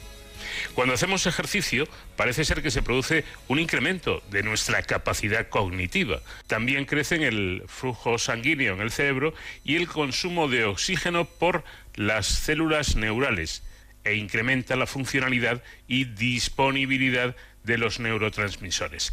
A nivel, a nivel conductual tiene efectos ansiolíticos y antidepresivos a nivel eh, conductual, por lo tanto es algo realmente importante. La práctica deportiva también interviene en la formación de neuronas nuevas denominada neurogénesis, incluso en individuos adultos, por lo que el ejercicio físico también supone una vía de resiliencia contra el envejecimiento. De hecho, se ha probado que es una de las terapias no farmacológicas más efectivas y que mejora la evolución de determinadas enfermedades neurodegenerativas, como es el caso del Alzheimer. Tengo yo contacto con José Luis Trejo, que es investigador del CSIC en el Instituto Cajal y coautor del libro Cerebro y Ejercicio eh, junto a Coral Sanferiu. José Luis, ¿qué tal? Muy buenas noches. Muy buenas noches. Bueno, ¿quiere, ¿quiere esto decir que es posible que estos beneficios del deporte se hereden de padres a hijos? Sí, de hecho, en los últimos años nosotros y otros muchos grupos hemos eh, contribuido a aportar evidencias de que esto sucede. De momento, naturalmente, lo hemos hecho solamente en roedores de laboratorio, pero ahora aspiramos a extender los estudios a, seres humanos. En realidad, eh, forma parte de, un, de una serie de estudios que, aunque duraban durante décadas, han durado durante décadas. En los últimos años se ha eh, trasladado de los efectos negativos del estrés que se pueden heredar y pasar de una generación a otra, se ha pasado a los efectos beneficiosos que también se heredan. No, no solo se va a heredar lo malo. Claro, pero la cuestión estaría en saber mm, y conocer o poder entender, los que no somos científicos, ¿Cómo se heredaría todo esto? ¿Mediante qué mecanismo? Porque esto no es heredar los ojos azules o la alopecia, que eso sí lo entendemos, pero ¿cómo se hereda el beneficio que hace el ejercicio físico eh, que hacemos los padres, por ejemplo, en nuestros hijos? A mí me cuesta imaginarlo. Exacto, porque los eh, caracteres de los que hablas son están escritos en los genes. Entonces, solamente lo que está escrito en los genes se puede heredar, como ya dijo Darwin. Pero lo que nos ha supuesto un reto es mm, averiguar qué mecanismos estaban eh, mediando esa transmisión intergeneracional. Y es la epigenética. La epigenética no es lo que está escrito en los genes, lógicamente, que eso no se puede cambiar salvo por una mutación, sino la manera en que se expresan los genes. Si tú controlas cómo se expresan los genes, pues estás controlando, estás modulando realmente, eh, gracias al ambiente o al estilo de vida, ya sea estrés o sea ejercicio físico, cómo los genes se expresan. El asunto es que el mecanismo de control, que es un mecanismo epigenético y de los cuales hay una gran variedad, eso se tiene que heredar el mecanismo en sí mismo, no la instrucción genética. Nosotros lo que hemos observado es que el mecanismo que media eh, los efectos beneficiosos transgeneracionales son los microARNs. Ahora que está muy de moda por eh, lo del ARN uno está familiarizado por las vacunas, bueno, pues estos son ARNs, pero muy, muy cortos, de ahí su nombre, microARNs, que cuando el sujeto está expuesto a una serie de cambios, pueden ser buenos, pueden ser malos, por ejemplo el estrés, pueden ser tóxicos, cambios en la dieta o la actividad física que lleva el individuo, pues se generan unos microARNs u otros. Se formen los que se formen, unos para bien, otros para mal, acaban en los espermatozoides y se transfieren al, óvulo cuando se produce la fecundación y por lo tanto el nuevo ser, el nuevo organismo que se forma, tiene los genes tal cual se lo han pasado los padres y, y, su madre, pero también tiene el mecanismo de control de algunos genes, que son esos microARNs. Y esos son los que determinan cómo se expresan los genes que les han dado papá y mamá. Y por lo tanto han heredado también una característica adquirida de los padres, que no estaba escrita en los genes. Lo que se me ocurre que viene a demostrar que en esta vida todo, hasta el deporte, en definitiva es química, ¿no? Y es, biología, es algo tan sencillo como hacer un poco de footing o de jugar un partido de fútbol o, o algo así, o simplemente un, un paseo, pues resulta que se convierte en algo dentro del campo de la química y eso explica que se puedan heredar estas cosas. Pero creo que usted va a más. No dice ya que de padres deportistas nazcan o puedan hacer hijos más sanos, que eso parece bastante eh, evidente, sino que ese ejercicio realizado por los padres va a hacer el efecto deseado en los hijos, aunque estos sean sedentarios. Claro. El asunto es que eh, estos microARNs producen cambios en el cerebro. Por supuesto, los producen en el sujeto que hace ejercicio, pero al ir en los espermatozoides y pasar a la siguiente generación, producen los mismos efectos, incluso aunque el individuo sea sedentario.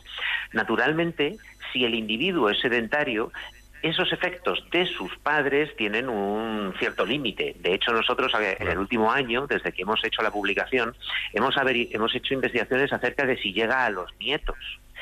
Y como, bueno, pues como era de esperar, llega muy atenuado. Y, yo, y es de esperar que en una generación posterior ya no llegue. Es decir, esto no quiere decir alguien hace ejercicio y eso ya se hereda para siempre. No, si, si la siguiente generación se beneficia del ejercicio de los padres, pero no hace ejercicio, lo que le va a llegar a los nietos ya va muy atenuado y probablemente a la siguiente generación haya desaparecido. Eh, lo que a mí, por lo menos me parece llamativo de todo esto, es que en sus experimentos llegaron a ver que el aumento del número de neuronas asociado al ejercicio en los padres, así como el mejor funcionamiento mitocondrial de las células del hipocampo, fueron transmitidos a la descendencia, aun cuanto, aun cuando ésta no realizó, como decimos, ningún tipo de actividad física. ¿Cómo es esto posible? Sí, esto es importante porque fíjate que la formación de neuronas, pues prácticamente en todo el cerebro termina una vez que se termina el desarrollo embrionario y el desarrollo postnatal. Pero quedan un par de regiones en el cerebro en donde hay neurogénesis en el adulto, como se ha demostrado en roedores de laboratorio. Y es importante porque esas regiones no son cualquiera. Es una de ellas es el hipocampo, que es la que participa en aprendizaje y memoria, por lo tanto es muy, muy, muy relevante. Hasta hace poco se discutía si esto sucedía en seres humanos, pero un grupo español precisamente hace dos años descubrió que, que sí que hay neurogénesis en seres humanos. Así que si los estudios que estamos viendo en ratones se pueden trasladar a seres humanos, es decir, que hay esa eh, transmisión intergeneracional, querría decir que el número de neuronas de tus hijos depende del ejercicio físico que has hecho tú. Interesante, sin duda. Dicen, dicen ustedes también eh, bueno, que desde hace décadas existen evidencias científicas de que el estrés se hereda y que el ejercicio físico, en definitiva, es un tipo de estrés al que sometemos al organismo y este se adapta siempre, ojo, que ese ejercicio sea moderado. Eh, sinceramente es que nunca había caído en la cuenta de que en efecto eh, el deporte, el ejercicio físico, no deja de ser una forma de estrés, ¿no? Sí, es lo que llamamos un estrés eh, adaptativo en el cual eh, el sujeto, si va poco a poco eh, incrementando la intensidad y la duración del ejercicio, el cuerpo se acostumbra, se va, se va acostumbrando a ese nivel de estrés, de suerte que cada vez está más preparado. En eso precisamente consiste el entrenamiento. Tú vas entrenando poco a poco. Nosotros en el libro hacemos mucho hincapié en que hay una, un aspecto de la manera en que se está entendiendo el ejercicio físico en las sociedades modernas y que es un poco peligroso y que deriva del hecho de que es un estrés adaptativo. Y es que eh, personas totalmente sedentarias se les recomienda que empiecen a hacer protocolos de ejercicio intenso desde el primer minuto. Y eso es peligroso porque ese es un estrés que, que difícilmente puede ser adaptativo. Es complicado si eres una persona sedentaria y tenemos una epidemia de sedentarismo eh, en todas las sociedades modernas actualmente. Y la OMS ha recalcado que además es especialmente eh, eh, dramática en la gente joven quizás derivado del hecho de los eh, videojuegos o de las consolas, yo ahí no quiero entrar, pero el hecho de que, es de que tenemos una, epidemia de, sedentarismo incluso en los jóvenes. Eso es muy importante. Si tenemos que hacer un protocolo de ejercicio, hay que hacerlo de manera moderada, empezando por eh, eh, ejercicios muy moderados, muy suaves, y luego ya ir incrementando. Ese es el punto en el que entra en juego el estrés derivado del ejercicio. Mm. Bueno, tan es así que tengo entendido, eh, corríjame si, me equivoco, eh, que el ejercicio moderado mm, no solo es bueno, es que es, es, lo ideal, ¿no? Que hagamos algo de ejercicio y si puede ser todos los días, mejor. Pero el ejercicio que hace un deportista de élite parece que no es nada bueno. De hecho, muchos terminan su carrera deportiva con lesiones crónicas. ¿no? Es, forzar el cuerpo eh, y, nuestro organismo hasta, hasta límites eh, realmente que pueden ser patológicos incluso, ¿no?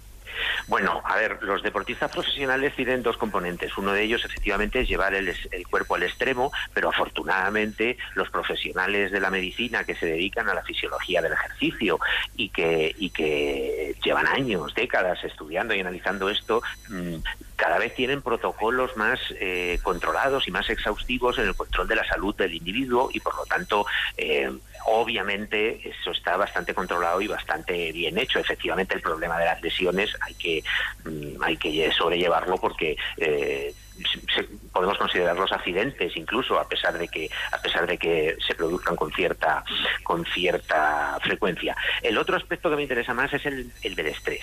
El deportista profesional participa en deportes lógicamente de competición de alta competición y eso genera un estrés. Y ese es el aspecto que a mí como neurocientífico me llama más la atención porque el problema de las lesiones por un lado lo podemos considerar un poco inevitable, por otro lado confiamos en los profesionales de la medicina del deporte y de la salud en el deporte que están que hacen todo lo que pueden y además muchas investigaciones para que eso no suceda.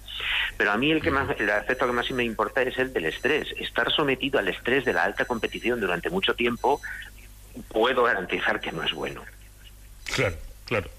Efectivamente, hombre, hablamos de pro profesionales en un mundo hiper profesionalizado como es el deporte de élite, donde efectivamente hay eh, cada vez y cada vez más unos controles muy rigurosos en, eh, en todos los ámbitos, ¿no? Pero, pero efectivamente eso lo dejamos para para el que se dedica a ello profesionalmente y en, y en la élite. O sea que el resto de mortales, eh, poquito a poco, mm, ejercicio moderado y un estrés también moderado. Hay que decir, bueno, usted ya lo indicaba, que de momento solo han investigado en ratones y creo que en ratones machos, pero se supone que los resultados con ratones hembras serían iguales. De hecho, es el siguiente experimento que vamos a hacer, que es comprobar eh, eh, cómo, cómo, se produce esta herencia de, de, de, los efectos beneficiosos del ejercicio en las madres, en las, en las hembras. Uh -huh. Y es de, esperar, es de esperar que suceda de, misma, de la misma manera. Uh -huh. Y de ahí a poder trasladar esos resultados a humanos, ¿hay mucho trecho? No, realmente no. Eh, es complicado, es complicado hacer experimentos tal cual lo hemos hecho en, en, roedores de laboratorio, hacerlo en seres humanos, porque obviamente por cuestiones éticas obvias no podemos hacer ese estudio literalmente, pero sí podemos hacer otras cosas. Por ejemplo, nosotros lo que estamos haciendo es que vamos a analizar eh, el esperma de, de, deportistas y de gente eh, sedentaria y de gente ejercitada y vamos a ver si esos microARN se están acumulando ahí. Eso, ese experimento sí lo podemos hacer. De hecho, ya hay alguna publicación en, el cual, en la cual se ha hecho algo parecido y se han detectado cambios en determinados microARNs que tenían que ver con cáncer y tal, que es muy interesante. Nosotros vamos a ver si hay esas baterías de microARNs que cambian en, los ratones cuando se hace ejercicio y que son beneficiosos para el cerebro, vamos a ver si existen también en seres humanos. Y la otra cosa que vamos a hacer es vamos a analizar la descendencia que ya tienen personas que son sedentarias y que son deportistas y vamos a ver sus niveles cognitivos cuando la descendencia es sedentaria. El experimento tal cual, que es poner a correr a personas y luego analizar, eh, esperar a que tengan hijos y, que esos hijos crezcan y luego les hagamos la prueba, ese evidentemente no lo podemos hacer. Bueno, para terminar, eh, como yo sé que y sabemos todos que existe la, la picaresca, y, y en muchas ocasiones en exceso, supongo que el hecho de, de recibir esa herencia genética de nuestros padres eh, o de nuestros abuelos no nos exime de hacer algo de ejercicio si queremos cuidar de nuestro organismo. Quiero decir, eh, no vale eso, eso de decir, ya hicieron suficiente ejercicio mis padres y mis abuelos, ¿no? no, eso no, eso no sirve. De hecho, eh, efectivamente, como hemos dicho antes, los efectos se van diluyendo con el tiempo. Es decir, si tú no haces ejercicio, por mucho ejercicio que haya hecho tu padre, tu, ave, tu cuerpo es a la larga es, se, está comportando como un individuo sedentario y por lo tanto eh, va a compensar los efectos beneficiosos de tu padre. Eh, nosotros solamente hemos eh, querido ver que efectivamente existen un- unos mecanismos de transmisión que se diluyen en el tiempo y hemos visto cuáles son esos, esos mecanismos. Esto no exime a nadie de hacer ejercicio. Es más, puesto que el estrés también se hereda, ahora lo que estamos analizando es si el ejercicio durante tu vida, durante tu vida activa de adulto, puede compensar, por ejemplo, el estrés, los efectos negativos del estrés que hayas heredado de tu padre. Y viceversa. Si tú has heredado efectos beneficiosos del ejercicio de tu padre, si tú luego vives con una vida sedentaria y además con estrés, al final acabas revirtiendo lo bueno que te traspasó tu, tu, tu progenitor. Efectivamente, por eso hacía yo esa, esa advertencia. José Luis Trejo, investigador del CSIC en el Instituto Cajal y coautor del libro Cerebro y Ejercicio. Me parece muy interesante el trabajo que están llevando a cabo. Le agradezco el que nos haya dedicado estos minutos y estaremos a la espera de ver en qué, en qué termina todo esto. Por supuesto, muchas gracias a vosotros. Eres como una espinita que se me ha clavado en el corazón. Suave que me estás matando, que estás acabando con mi amor. Yo que sufro por mi gusto, sé cruel martillo que me da tu amor. No me importa lo que hagas y en tus besos vive toda mi ilusión. Vamos de cero al infinito en Onda Cero. Que pase que este pecho amante solo es para ti. En programas anteriores, dentro de esta serie que el profesor de la Fuente denomina Preguntas al Cielo, nos ha hablado del tamaño y de la edad del universo, cuestiones que nos asombran por la magnitud de los números empleados. ¿Qué es la distancia de un metro comparada con la de un año luz o la duración de nuestra vida en relación a la edad de nuestro planeta? Bueno, pues de ahí que el profesor haya recurrido símiles con nuestras unidades habituales para acercarnos a entender las proporciones reales del espacio y del tiempo en el universo.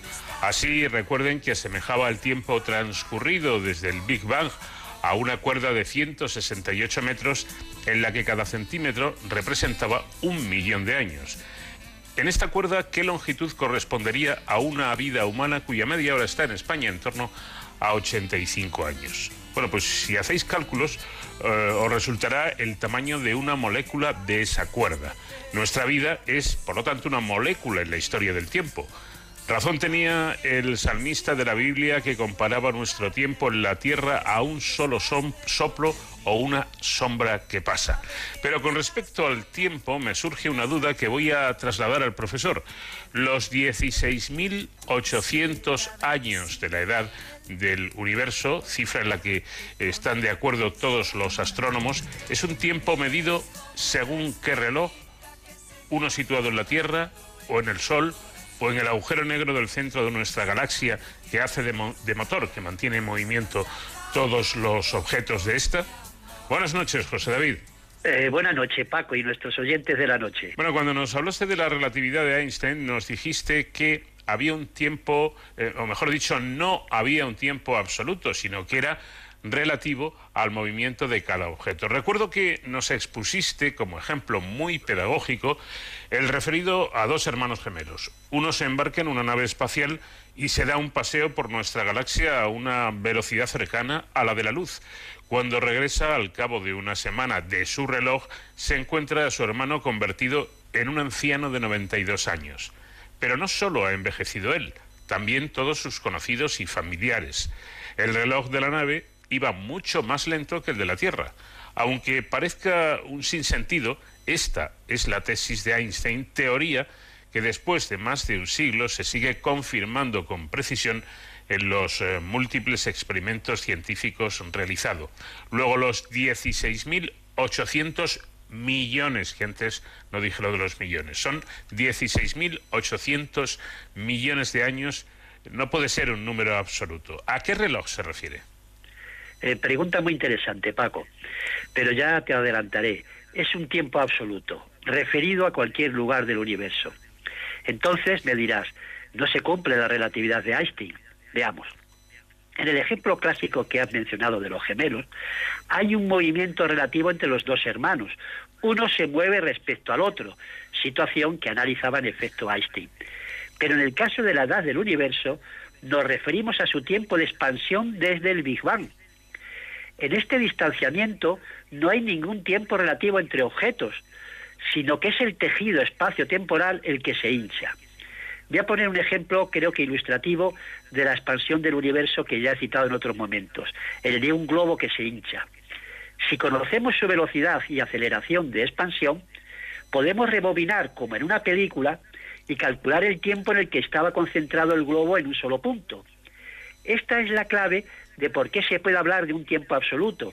Imagina dos hormigas que se mueven entre sí en la superficie de este globo en expansión. Aparte de su movimiento propio, las hormigas se distancian porque el globo va aumentando, hinchándose. Este distanciamiento no depende del movimiento propio de las hormigas, sino que es el que nos permite datar la edad del universo. Por tanto, no está afectado por la teoría de la relatividad y es el mismo tiempo que mediría una civilización avanzada que viviera en la galaxia de Andrómeda. La expansión del globo es la misma medida en uno u otro punto del universo. En este no hay ningún lugar privilegiado. Bien, pues aclarada esta cuestión me surge otra duda. El día y el año son unidades referidas al movimiento de rotación y traslación de nuestro planeta, de la Tierra. Entonces, ¿cómo podemos hablar de estas unidades durante el largo periodo del universo antes de que se formaran el Sol y la Tierra? Pregunta muy ingeniosa, Paco. Las unidades de medida del tiempo son convenciones acordadas entre los seres humanos. Ahora no se utilizan estas unidades tradicionales porque no sirven para los experimentos de alto nivel que piden una gran precisión. En la actualidad se usan otros fenómenos cíclicos extremadamente exactos, como es el periodo de las oscilaciones de átomos, que no tienen nada que ver con los movimientos de la Tierra y por tanto existían desde el Big Bang. Entonces, si el espacio-tiempo se expande, ¿también nuestros cuerpos se expanden? Vamos a ver, nuestro tamaño depende de la, del tamaño de los átomos y este a su vez está condicionado por unas constantes universales como son la gravitatoria, la de Planck o la de velocidad de la luz, entre otras. Los átomos, por tanto, poseen el tamaño que deben tener. Dicho esto, imagina un dibujo situado sobre una goma y después estiras esta. ¿Se estira también el dibujo? Bueno, evidentemente sí. Pues es lo mismo que pasa con toda la materia situada en el espacio. Si este se hincha, la materia también. Pero en nuestra escala de tiempo, Paco, este hinchamiento es tan mínimo que es imperceptible para nuestros dispositivos precisos de medida. Vayamos ahora al Big Bang, si te parece, al instante cero. ¿Qué ocurrió para que de la nada pasáramos al infinito, como es el título de nuestro programa? ¿La ciencia puede explicar la creación de algo desde la nada? Esta pregunta, Paco, ya sé que te inquieta y te interesa desde hace ya mucho tiempo. Mira, la ciencia, ya me lo has preguntado en varias ocasiones. La ciencia no es capaz de dar una respuesta adecuada a lo que pasó en el instante cero. Hay muchas conjeturas, pero ninguna se ha podido demostrar con la evidencia rigurosa que la ciencia exige. Antes de esta respuesta, los seres humanos debemos encontrar el santo grial de la ciencia, que es resolver el problema fundamental que ya lo intentó Einstein infructuosamente y por eso lo definió como el gran fracaso de su vida, que es la unificación del todo. Bueno, esta pregunta eh, junto con la de qué había antes del Big Bang, eh, es una pregunta que ningún científico, y, yo creo que paso de las mil entrevistas ya, más de mil entrevistas a, distintos investigadores, incluido algún premio Nobel que otro, ninguno de ellos ha sido capaz de contestármela. Yo creo que es la clave para, para poder dar con, con, la tecla adecuada. ¿Puedes explicarnos, volviendo a lo de antes, eh, profesor, de qué va este problema?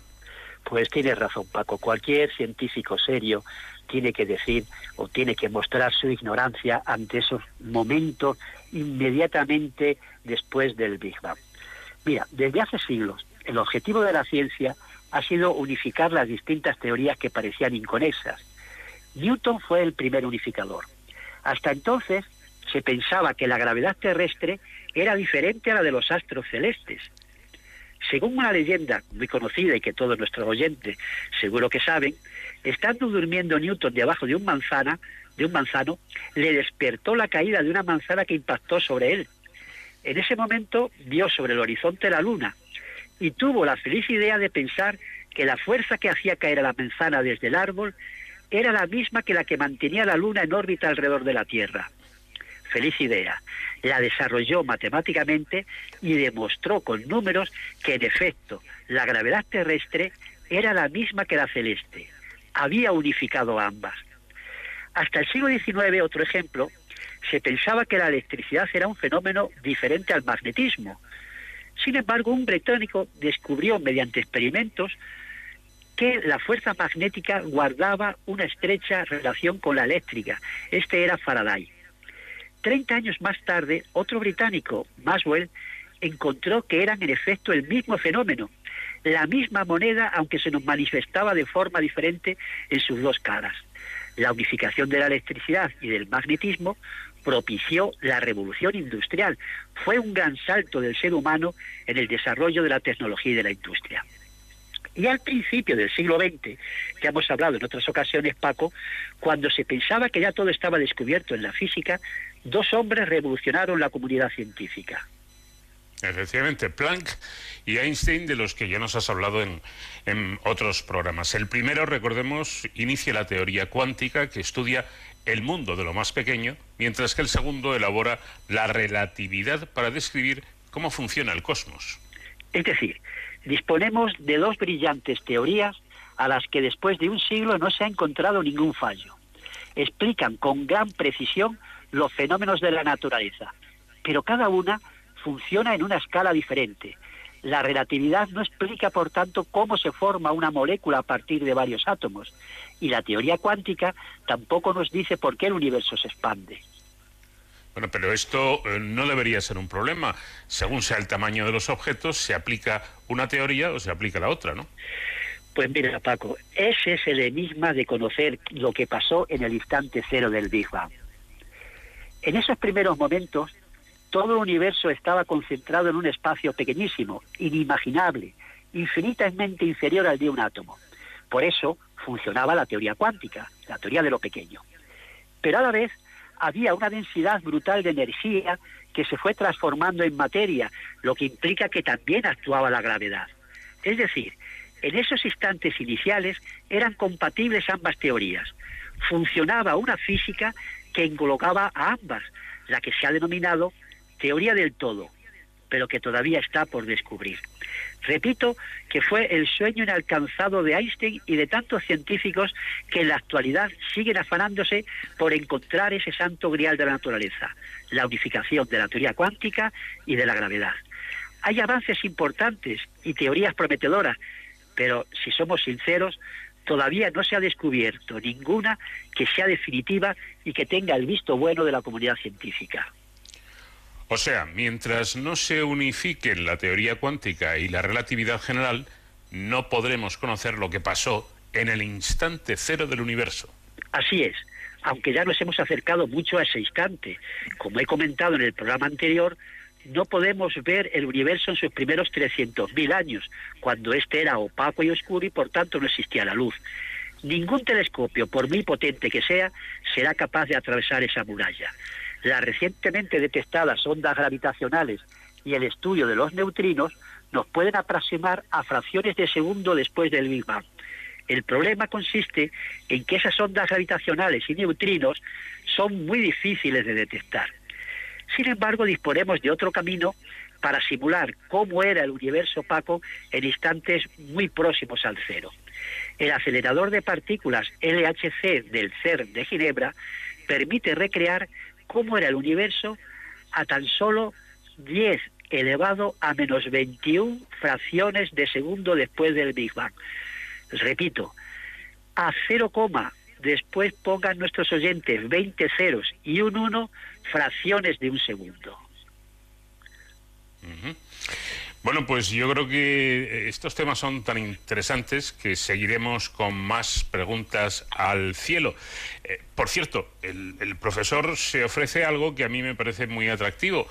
Si ustedes, cualquiera de ustedes, quieren que preguntemos algo al cielo, algo que, que usted se pregunta y que no sabe la respuesta, el profesor de la Fuente hará todo lo posible por encontrar precisamente una explicación a esa pregunta que a usted le ronda por ahí por la cabeza. Lo puede hacer a, través de nuestra cuenta de Twitter. Es muy sencillo porque es eh, arroba y luego el título del programa, de cero al infinito, pero la D solo con la letra D. D, letra D, cero al infinito, es nuestra cuenta de, de Twitter y ahí si usted eh, hay algo que le, que le, le- preocupe o que incluso le pueda quitar el sueño de vez en cuando, como a mí lo de qué había antes del Big Bang, eh, bueno, pues nos hacen llegar esa, esa pregunta para que el profesor pueda indagar y, y nos, y nos lo pueda explicar. Pues nada más, David, muchísimas gracias como siempre y te espero la próxima semana. Un abrazo para todos, Paco.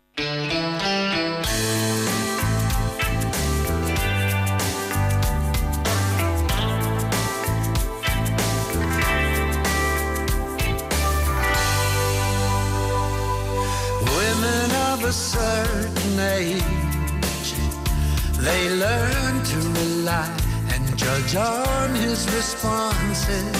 Haven't played the mating game.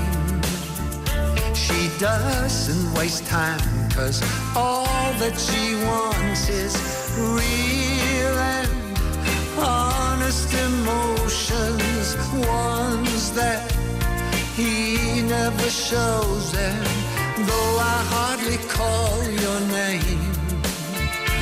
I know about love, and I know I don't wanna lose you. I don't even wanna say goodbye. Oh no, no. I just wanna hold on to this true love, true love. Women who have made mistakes are a little afraid. They don't like taking chances. She will play the waiting game. She's never impressed by those manly advances. I know I've only just met you. Maybe I should know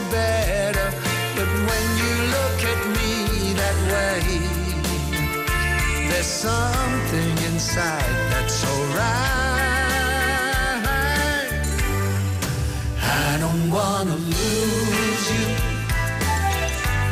I don't even wanna say goodbye. Oh no, no.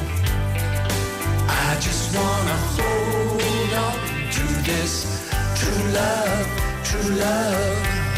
I don't wanna lose you. And I'll feel this way, oh yeah. Cause every time I'm with you, I feel true love, true love, true love.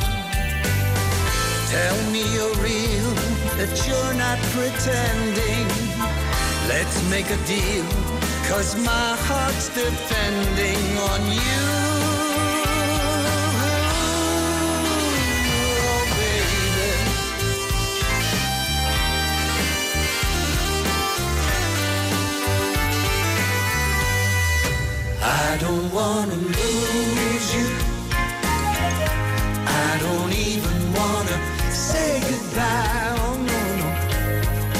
I just wanna hold on to this true love, true love.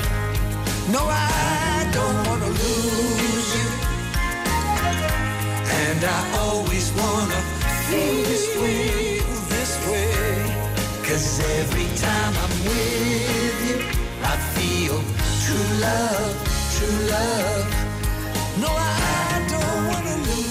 De cero al infinito.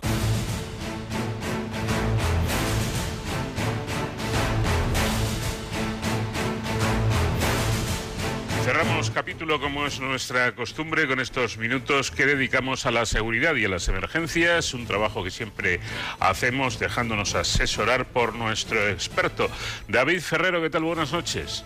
¿Qué tal, Paco? Muy buenas madrugadas. Bueno, desde que empezamos esta sección eh, de Cero al Infinito hace más de un año ya, pues tenía ganas de que llegase este momento de hablar de unos profesionales a los que nos vamos a acercar hoy. Su figura es una de las más conocidas por los ciudadanos, pero es verdad que bueno, existe también un gran desconocimiento sobre su trabajo, sobre su preparación e incluso sobre las funciones que pueden o no hacer. Me estoy refiriendo a los vigilantes de seguridad privada, personal que todos nos encontramos en nuestro día a día, en el transporte público, en las administraciones públicas, en tiendas, incluso también algunos nos los encontramos en nuestros trabajos. Sin embargo, y aunque como ahora veremos hacen una labor fundamental en la prevención de delitos, no obtienen apenas eh, reconocimiento jurídico ni, ni, social. Para acercarnos al día a día de los vigilantes de seguridad en esta sección de los Incapa, hemos invitado a Fernando Rodríguez Segovia, que es portavoz nacional de la Asociación Área Seguridad Privada Arsepri. Buenas noches, Fernando, y bienvenido. Hola, buenas noches, Paco. Buenas noches, David. Eh, la ley de seguridad privada, Fernando, regula la formación, la habilitación y las funciones de los vigilantes de seguridad, pero aparte de las más visibles para la población, como es el control de accesos o que se cumplan las normas en diferentes establecimientos, ¿cuáles son las labores de estos vigilantes de seguridad? La seguridad privada eh, se regula en la Ley 5-2014 del 4 de abril y entre las funciones que están encomendadas a los vigilantes de seguridad pues se encuentran una gran diversidad, ¿no? Eh, no solo el control de accesos, como has comentado, sino eh, también pues el control de las instalaciones y una serie de funciones más específicas que se han ido añadiendo a lo largo del, tiempo.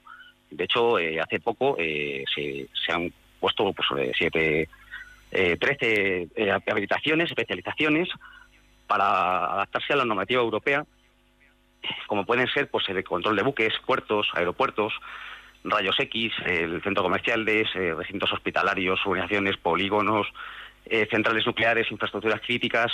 Eh, cada vez se va añadiendo además mm, mucha informática, todo el, todo el manejo de tanto los controles de cámaras que cada vez tenemos más presentes, como por ejemplo también los, los, procesos informáticos de manejo de la información. Entonces el profesional cada vez se va viendo en un ámbito más más específico, donde se piden, perdón, tengo la voz un poco tomada de un catarro. Entonces eh, se va viendo en un ámbito donde cada vez se le requieren más conocimientos y, eh, y bueno, aparte, mm, algunas cosas de que, que el público en general pues no conoce de lo que hacemos el día a día, pues es, por ejemplo, eh, también ayudar a los cuerpos de seguridad del Estado en cuanto a las detenciones. Porque, bueno, la gente tiene la palabra retención muy en la memoria, pero el vigilante detiene. O sea, está capacitada para poder hacer una detención en caso de que vea un delito. Eh, hay mucha gente que se sorprende de esto, ¿de acuerdo? Porque piensan que no. Entonces, hay muchos, son muchos, muchos detalles y matices que convendría, pues, eh, tratar a lo mejor más a fondo, pero no habría tiempo, realmente. Eh, para... ¿cómo, ¿cómo, llega, Fernando, eh, una persona a ser vigilante de, seguridad o lo que es lo mismo? ¿Cuál es el, el proceso de habilitación de un, de un profesional de, eh, de, la vigilancia de seguridad en nuestro país? Pues actualmente hay dos, dos tipos de medios para poder habilitarse como vigilante. El, el primero que se habilitó, que son un curso de 180 horas, eh, donde te dan un diploma y con ese diploma vas a la Policía Nacional y haces un examen. Eh, y te dan un carnet profesional que lo habilita el Ministerio del Interior. Eh, actualmente también, para adoptarse la reglamentación europea, eh, se habilitó un, certificado de profesionalidad donde se hace un curso de 250 horas con prácticas y ya no hace falta presentarse a través de este curso, porque lo hace el Ministerio de Educación, a través del SEPE. Pues con este certificado de profesionalidad se presenta a la policía y ya no hace falta hacer ningún tipo de prueba por lo que, bueno, en este caso, desde ASEPRI no estamos muy de acuerdo con este tipo de, formación porque se ha perdido el control de la Policía Nacional, mm, pues que verifique y certifique que esta persona tiene el, nivel requerido, como se puede hacer, por ejemplo, con el sector del transporte, con los certificados de profesionalidad de, transporte de mercancías o de transporte de personas, donde se saca un certificado de profesionalidad, pero después, momento, hace un examen donde certifica estas capacidades. Un examen que además eh, tiene una parte física también eh, importante. Fernando, en las intervenciones eh, hay veces que se crea polémica precisamente por lo que tú decías, ¿no? Porque se desconocen muchas cosas que sí pueden hacer los, los vigilantes de seguridad. Y bueno, quería aprovechar también pues para preguntarte sobre ello, ¿no? Ya nos has dicho que un vigilante de seguridad sí puede detener eh, siempre que se den las circunstancias para ellos. Eh, pueden realizar registros, es decir, eh, cacheos, eh, que popularmente se les llama, y, e identificaciones. Se pueden realizar identificaciones y cacheos, tanto de, vehículos como de, prendas personales, dentro de centros privados. Eh, el vigilante de seguridad eh, normalmente presta sus servicios en centros privados, en, sitios o con acceso público, pero de, titularidad privada, o, eh, o en centros privados totalmente. A los propios empleados, por ejemplo, muy habitual, por ejemplo, en, las naves que hay ahora de almacenaje, pues a la salida, pues revisarles sus datos personales para ver que no se llevan nada del almacén. Eh, todo esto a la gente le sorprende un poco eh, que a lo mejor a la salida de una, por ejemplo presté servicios en, un, en, un- en una obra muy grande, eh, entonces a la salida de la obra la gente le chocaba mucho que se realizasen maleteros. Pensaban que eso no, no era posible, muchos de ellos. Hay mucho desconocimiento en general de la ley de seguridad privada, pero esto es perfectamente posible. Donde no se puede hacer ningún tipo de identificación ni cacheo es en la vía pública. En algunos casos determinados, el vigilante de seguridad sí puede trabajar en vías públicas, como puede darse el caso en polígonos o organizaciones, que en muchos casos son compartidos, con algunos tramos son vías públicas aunque estén delimitados. Eh, ¿Ustedes mm, sienten que la figura de, del profesional de la vigilancia de seguridad está reconocida? Eso por un lado, y aprovecho y le hago una segunda pregunta, que yo no sé si es leyenda urbana o es realidad. Eh, se habla del vigilante jurado como, como una profesión que está muy mal pagada y que el vigilante consigue un sueldo medianamente digno a base de echar muchas horas y de alargar la jornada laboral eh, quizá demasiado. Eh, bueno, lo primero que le tengo que hacer es una puntualización. Mm, Y esto es muy común en, en los medios de comunicación. De hecho, en ARSEPRE intentamos corregir todo esto para y dar una visibilidad mm, a la sociedad de lo que es el vigilante de seguridad, no vigilante jurado. ¿De acuerdo? Se, se tiene, se tiende, como ha habido tantos cambios reglamentarios a lo largo de los años, antes era guarda jurado, después vigilante jurado, eh, la figura actual es vigilante de seguridad. O guarda jurado, todas estas cosas de jurado eran... Vigilante de eh, seguridad, queda claro. Exactamente. Entonces sí, es una profesión bastante mal pagada. El salario de un vigilante es, pues, mantiene en 1.050 euros aproximadamente eh, netos. Hablamos de cantidades netas. Eh, cuando mayormente estamos prestando servicios en grandes ciudades, con, precios muy caros. Entonces, eh, ¿qué pasa? Que claro, para mantener una mínima condición de vida, pues hace falta hacer horas extras. Es un, es un mal endémico que tenemos en este sector por esta baja, mm, bajo salario. ¿Qué pasa con esto? Que nos afecta mucho, sobre todo a nivel de, conciliación familiar. Tengan en cuenta que nosotros por convenio colectivo solo liberamos un fin de semana al mes y aparte de eso, pues bueno, claro, una, una persona que trabaja turnos de 12 horas, que mucha gente los hace pues para poder tener más horas disponibles para hacer luego horas extras, eh, pues eso te quita también capacitación. O sea, tú necesitas mantener una formación física, eh, unos artes marciales, unas horas de gimnasio, que lógicamente una persona que trabaja 12 horas pues es bastante complicado que después vaya a un gimnasio y rinda correctamente. Entonces, eh, siempre estamos intentando eh, romper un poco el círculo, porque esto está generado por un círculo vicioso eh, que hay basado en los intereses que hay de por qué es así esto. Intereses, mm, pongamos, del cliente, el cliente que son las administraciones públicas que legislan muchas veces, eh, lo que quiere es ahorrarse un dinero, entonces eh, saca leyes como las leyes que hay actuales de, trabajo, que permiten descuelgues nacionales de los convenios colectivos y, y, eh, eh, permiten la existencia de empresas que llamamos pirata que pagan por debajo del convenio nacional, que ya de por sí pues es un convenio bastante mm, precario. Entonces estas condiciones no favorecen a que el profesional de la seguridad privada, que está mm, continuamente exigido para que tenga pues los conocimientos necesarios a nivel de informática, a nivel de reciclaje. Le- bueno, hay ahora mismo, como le he comentado antes, eh, pues 13 cursos de especialización de 10 horas cada uno y cada curso se lo tiene que pagar el vigilante. En el, en el mejor de los casos, la empresa está obligada a hacer una formación anual, pero no tiene ninguna legislación que, que obligue a hacer estos cursos. Entonces, cada curso puede costarle alrededor de 50 o 70 euros, para que se haga un- una idea de cuánto tenemos que invertir eh, para tener toda la formación necesaria tanto de horas como de, de nivel económico. Es una Fernando, situación bastante cosa- complicada. Dígame. Hay una cosa que creo haber escuchado y me gustaría incidir en ella, a ver si es que yo no lo he entendido bien. ¿Existen empresas piratas de vigilantes de seguridad? En el sector las, las denominamos así. Son empresas que están descolgadas del convenio nacional. O sea, normalmente, eh, hasta, hasta hace bien poco, hasta la última reforma laboral, eh, todas las empresas estaban reguladas por un convenio nacional, donde se ponían las condiciones mismas. Entonces, eh, actualmente hay empresas que están eh, operando por debajo de costes de, de costes básicamente de, de- de amortización empresarial, eh, ¿de acuerdo? Porque muchas de ellas, de hecho, quiebran y se producen impagos, por eso las llamamos piratas. En estos momentos, por ejemplo, Hispano Seguro es una de ellas. Es que, es que poner eh, la seguridad, eh, la vigilancia en cuanto a seguridad se refiere en manos de unos piratas, pues es como poner al zorro a cuidar las gallinas, ¿no? O sea, me parece demencial que pueda existir en algo tan serio, bueno, en nada, ¿no? Pero sobre todo en algo tan serio como la seguridad, eh, empresas eh, piratas. Es absolutamente incongruente, contradictorio y si me permite, desde mi punto de vista, que no tengo nada que ver con, con su profesión, me parece bastante indignante, ¿no? No por, el, no por el trabajador, sino porque existan estas empresas y este asunto no se corte de, de- de manera radical. Claro, Fernando, porque ¿qué, qué, qué, qué solución eh, se puede dar a esto? ¿Es una solución que tiene que dar la Administración Pública o cu- cuál es la situación para, para mejorar eh, las condiciones no laborales de los vigilantes de seguridad, que además no solamente es una demanda en el salario, sino también en medios, en esa formación continua? ¿Dónde estaría la solución? La solución es una solución múltiple. Desde ASEPI mm, tenemos un decálogo donde proponemos una, una batería, de- porque esto al final, como le he comentado, es un círculo vicioso. ¿no? Es el, el cliente que quiere ahorrarse un dinero, que para ello, siendo el cliente muchas veces la administración pública, que es la que hace las leyes. Eh, Ah. eh, pues eh, entonces, cuando el primer interesado es, es pre- precisamente el que regula, pues mm, es complicado. Lo primero que habría que hacer es, lógicamente, cortar aquí.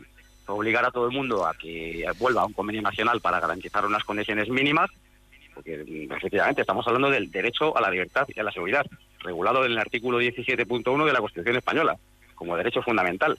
Entonces, no, no hablamos de otra cosa. En el, por ejemplo, en el sector de la protección de riesgos laborales hay una reglamentación bastante elaborada y bastante eficaz, pero en esto, que es otro derecho fundamental, no se aplica. A lo mejor también había que hacer unas leyes que regulen todo esto y que no impidan, por ejemplo, que un vigilante en una estación de metro conflictiva trabaje solo. Antiguamente, por ejemplo, claro, eh, mire, la seguridad privada existe desde 1849. De Tenemos muy poquito campo tiempo, jurados. Fernando. Sí, bueno, le he estado comentando que llevamos más de ciento y pico años eh, conviviendo con el agente de la autoridad y que se quitó en el año 92. Desde 1849 todo el personal de seguridad privada. Hasta el año 1992 ha tenido el carácter de agente de la autoridad y hemos convivido con ello. En el año 92 se nos quitó y eso nos quita una garantía de que podemos trabajar tranquilamente sin sufrir agresiones, que es lo que ahora mismo también es un mal endémico del sector. Eh, Otro de los problemas, ¿eh? Exactamente. Efectivamente. Eh, muchas Pues muchas gracias, metro- Fernando. sí. No tenemos más tiempo. Fernando Sí, Rodríguez, portavoz nacional de Arsepri, muchísimas gracias por habernos dedicado este tiempo es- explicando cómo es el día a día eh, de estos eh, profesionales y de estos trabajadores. Un fuerte abrazo. Gracias a ustedes. Buenas noches. Pues hasta aquí llegamos, David. La próxima semana más. Más y mejor, Paco, y hasta entonces ya saben, protéjanse.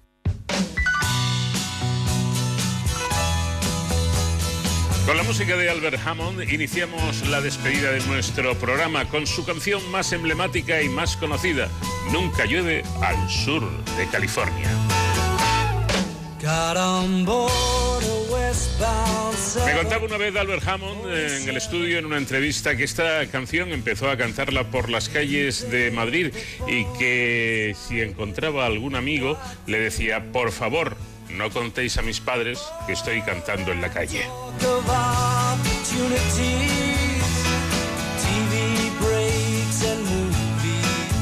Nada más, por esta semana acabó nuestro tiempo. Reciban el saludo cordial del comandante Nacho García, eh, García que estuvo en la realización técnicas a, los mandos de la nave y de quien les habló Paco de León. Buena semana para todos. Adiós.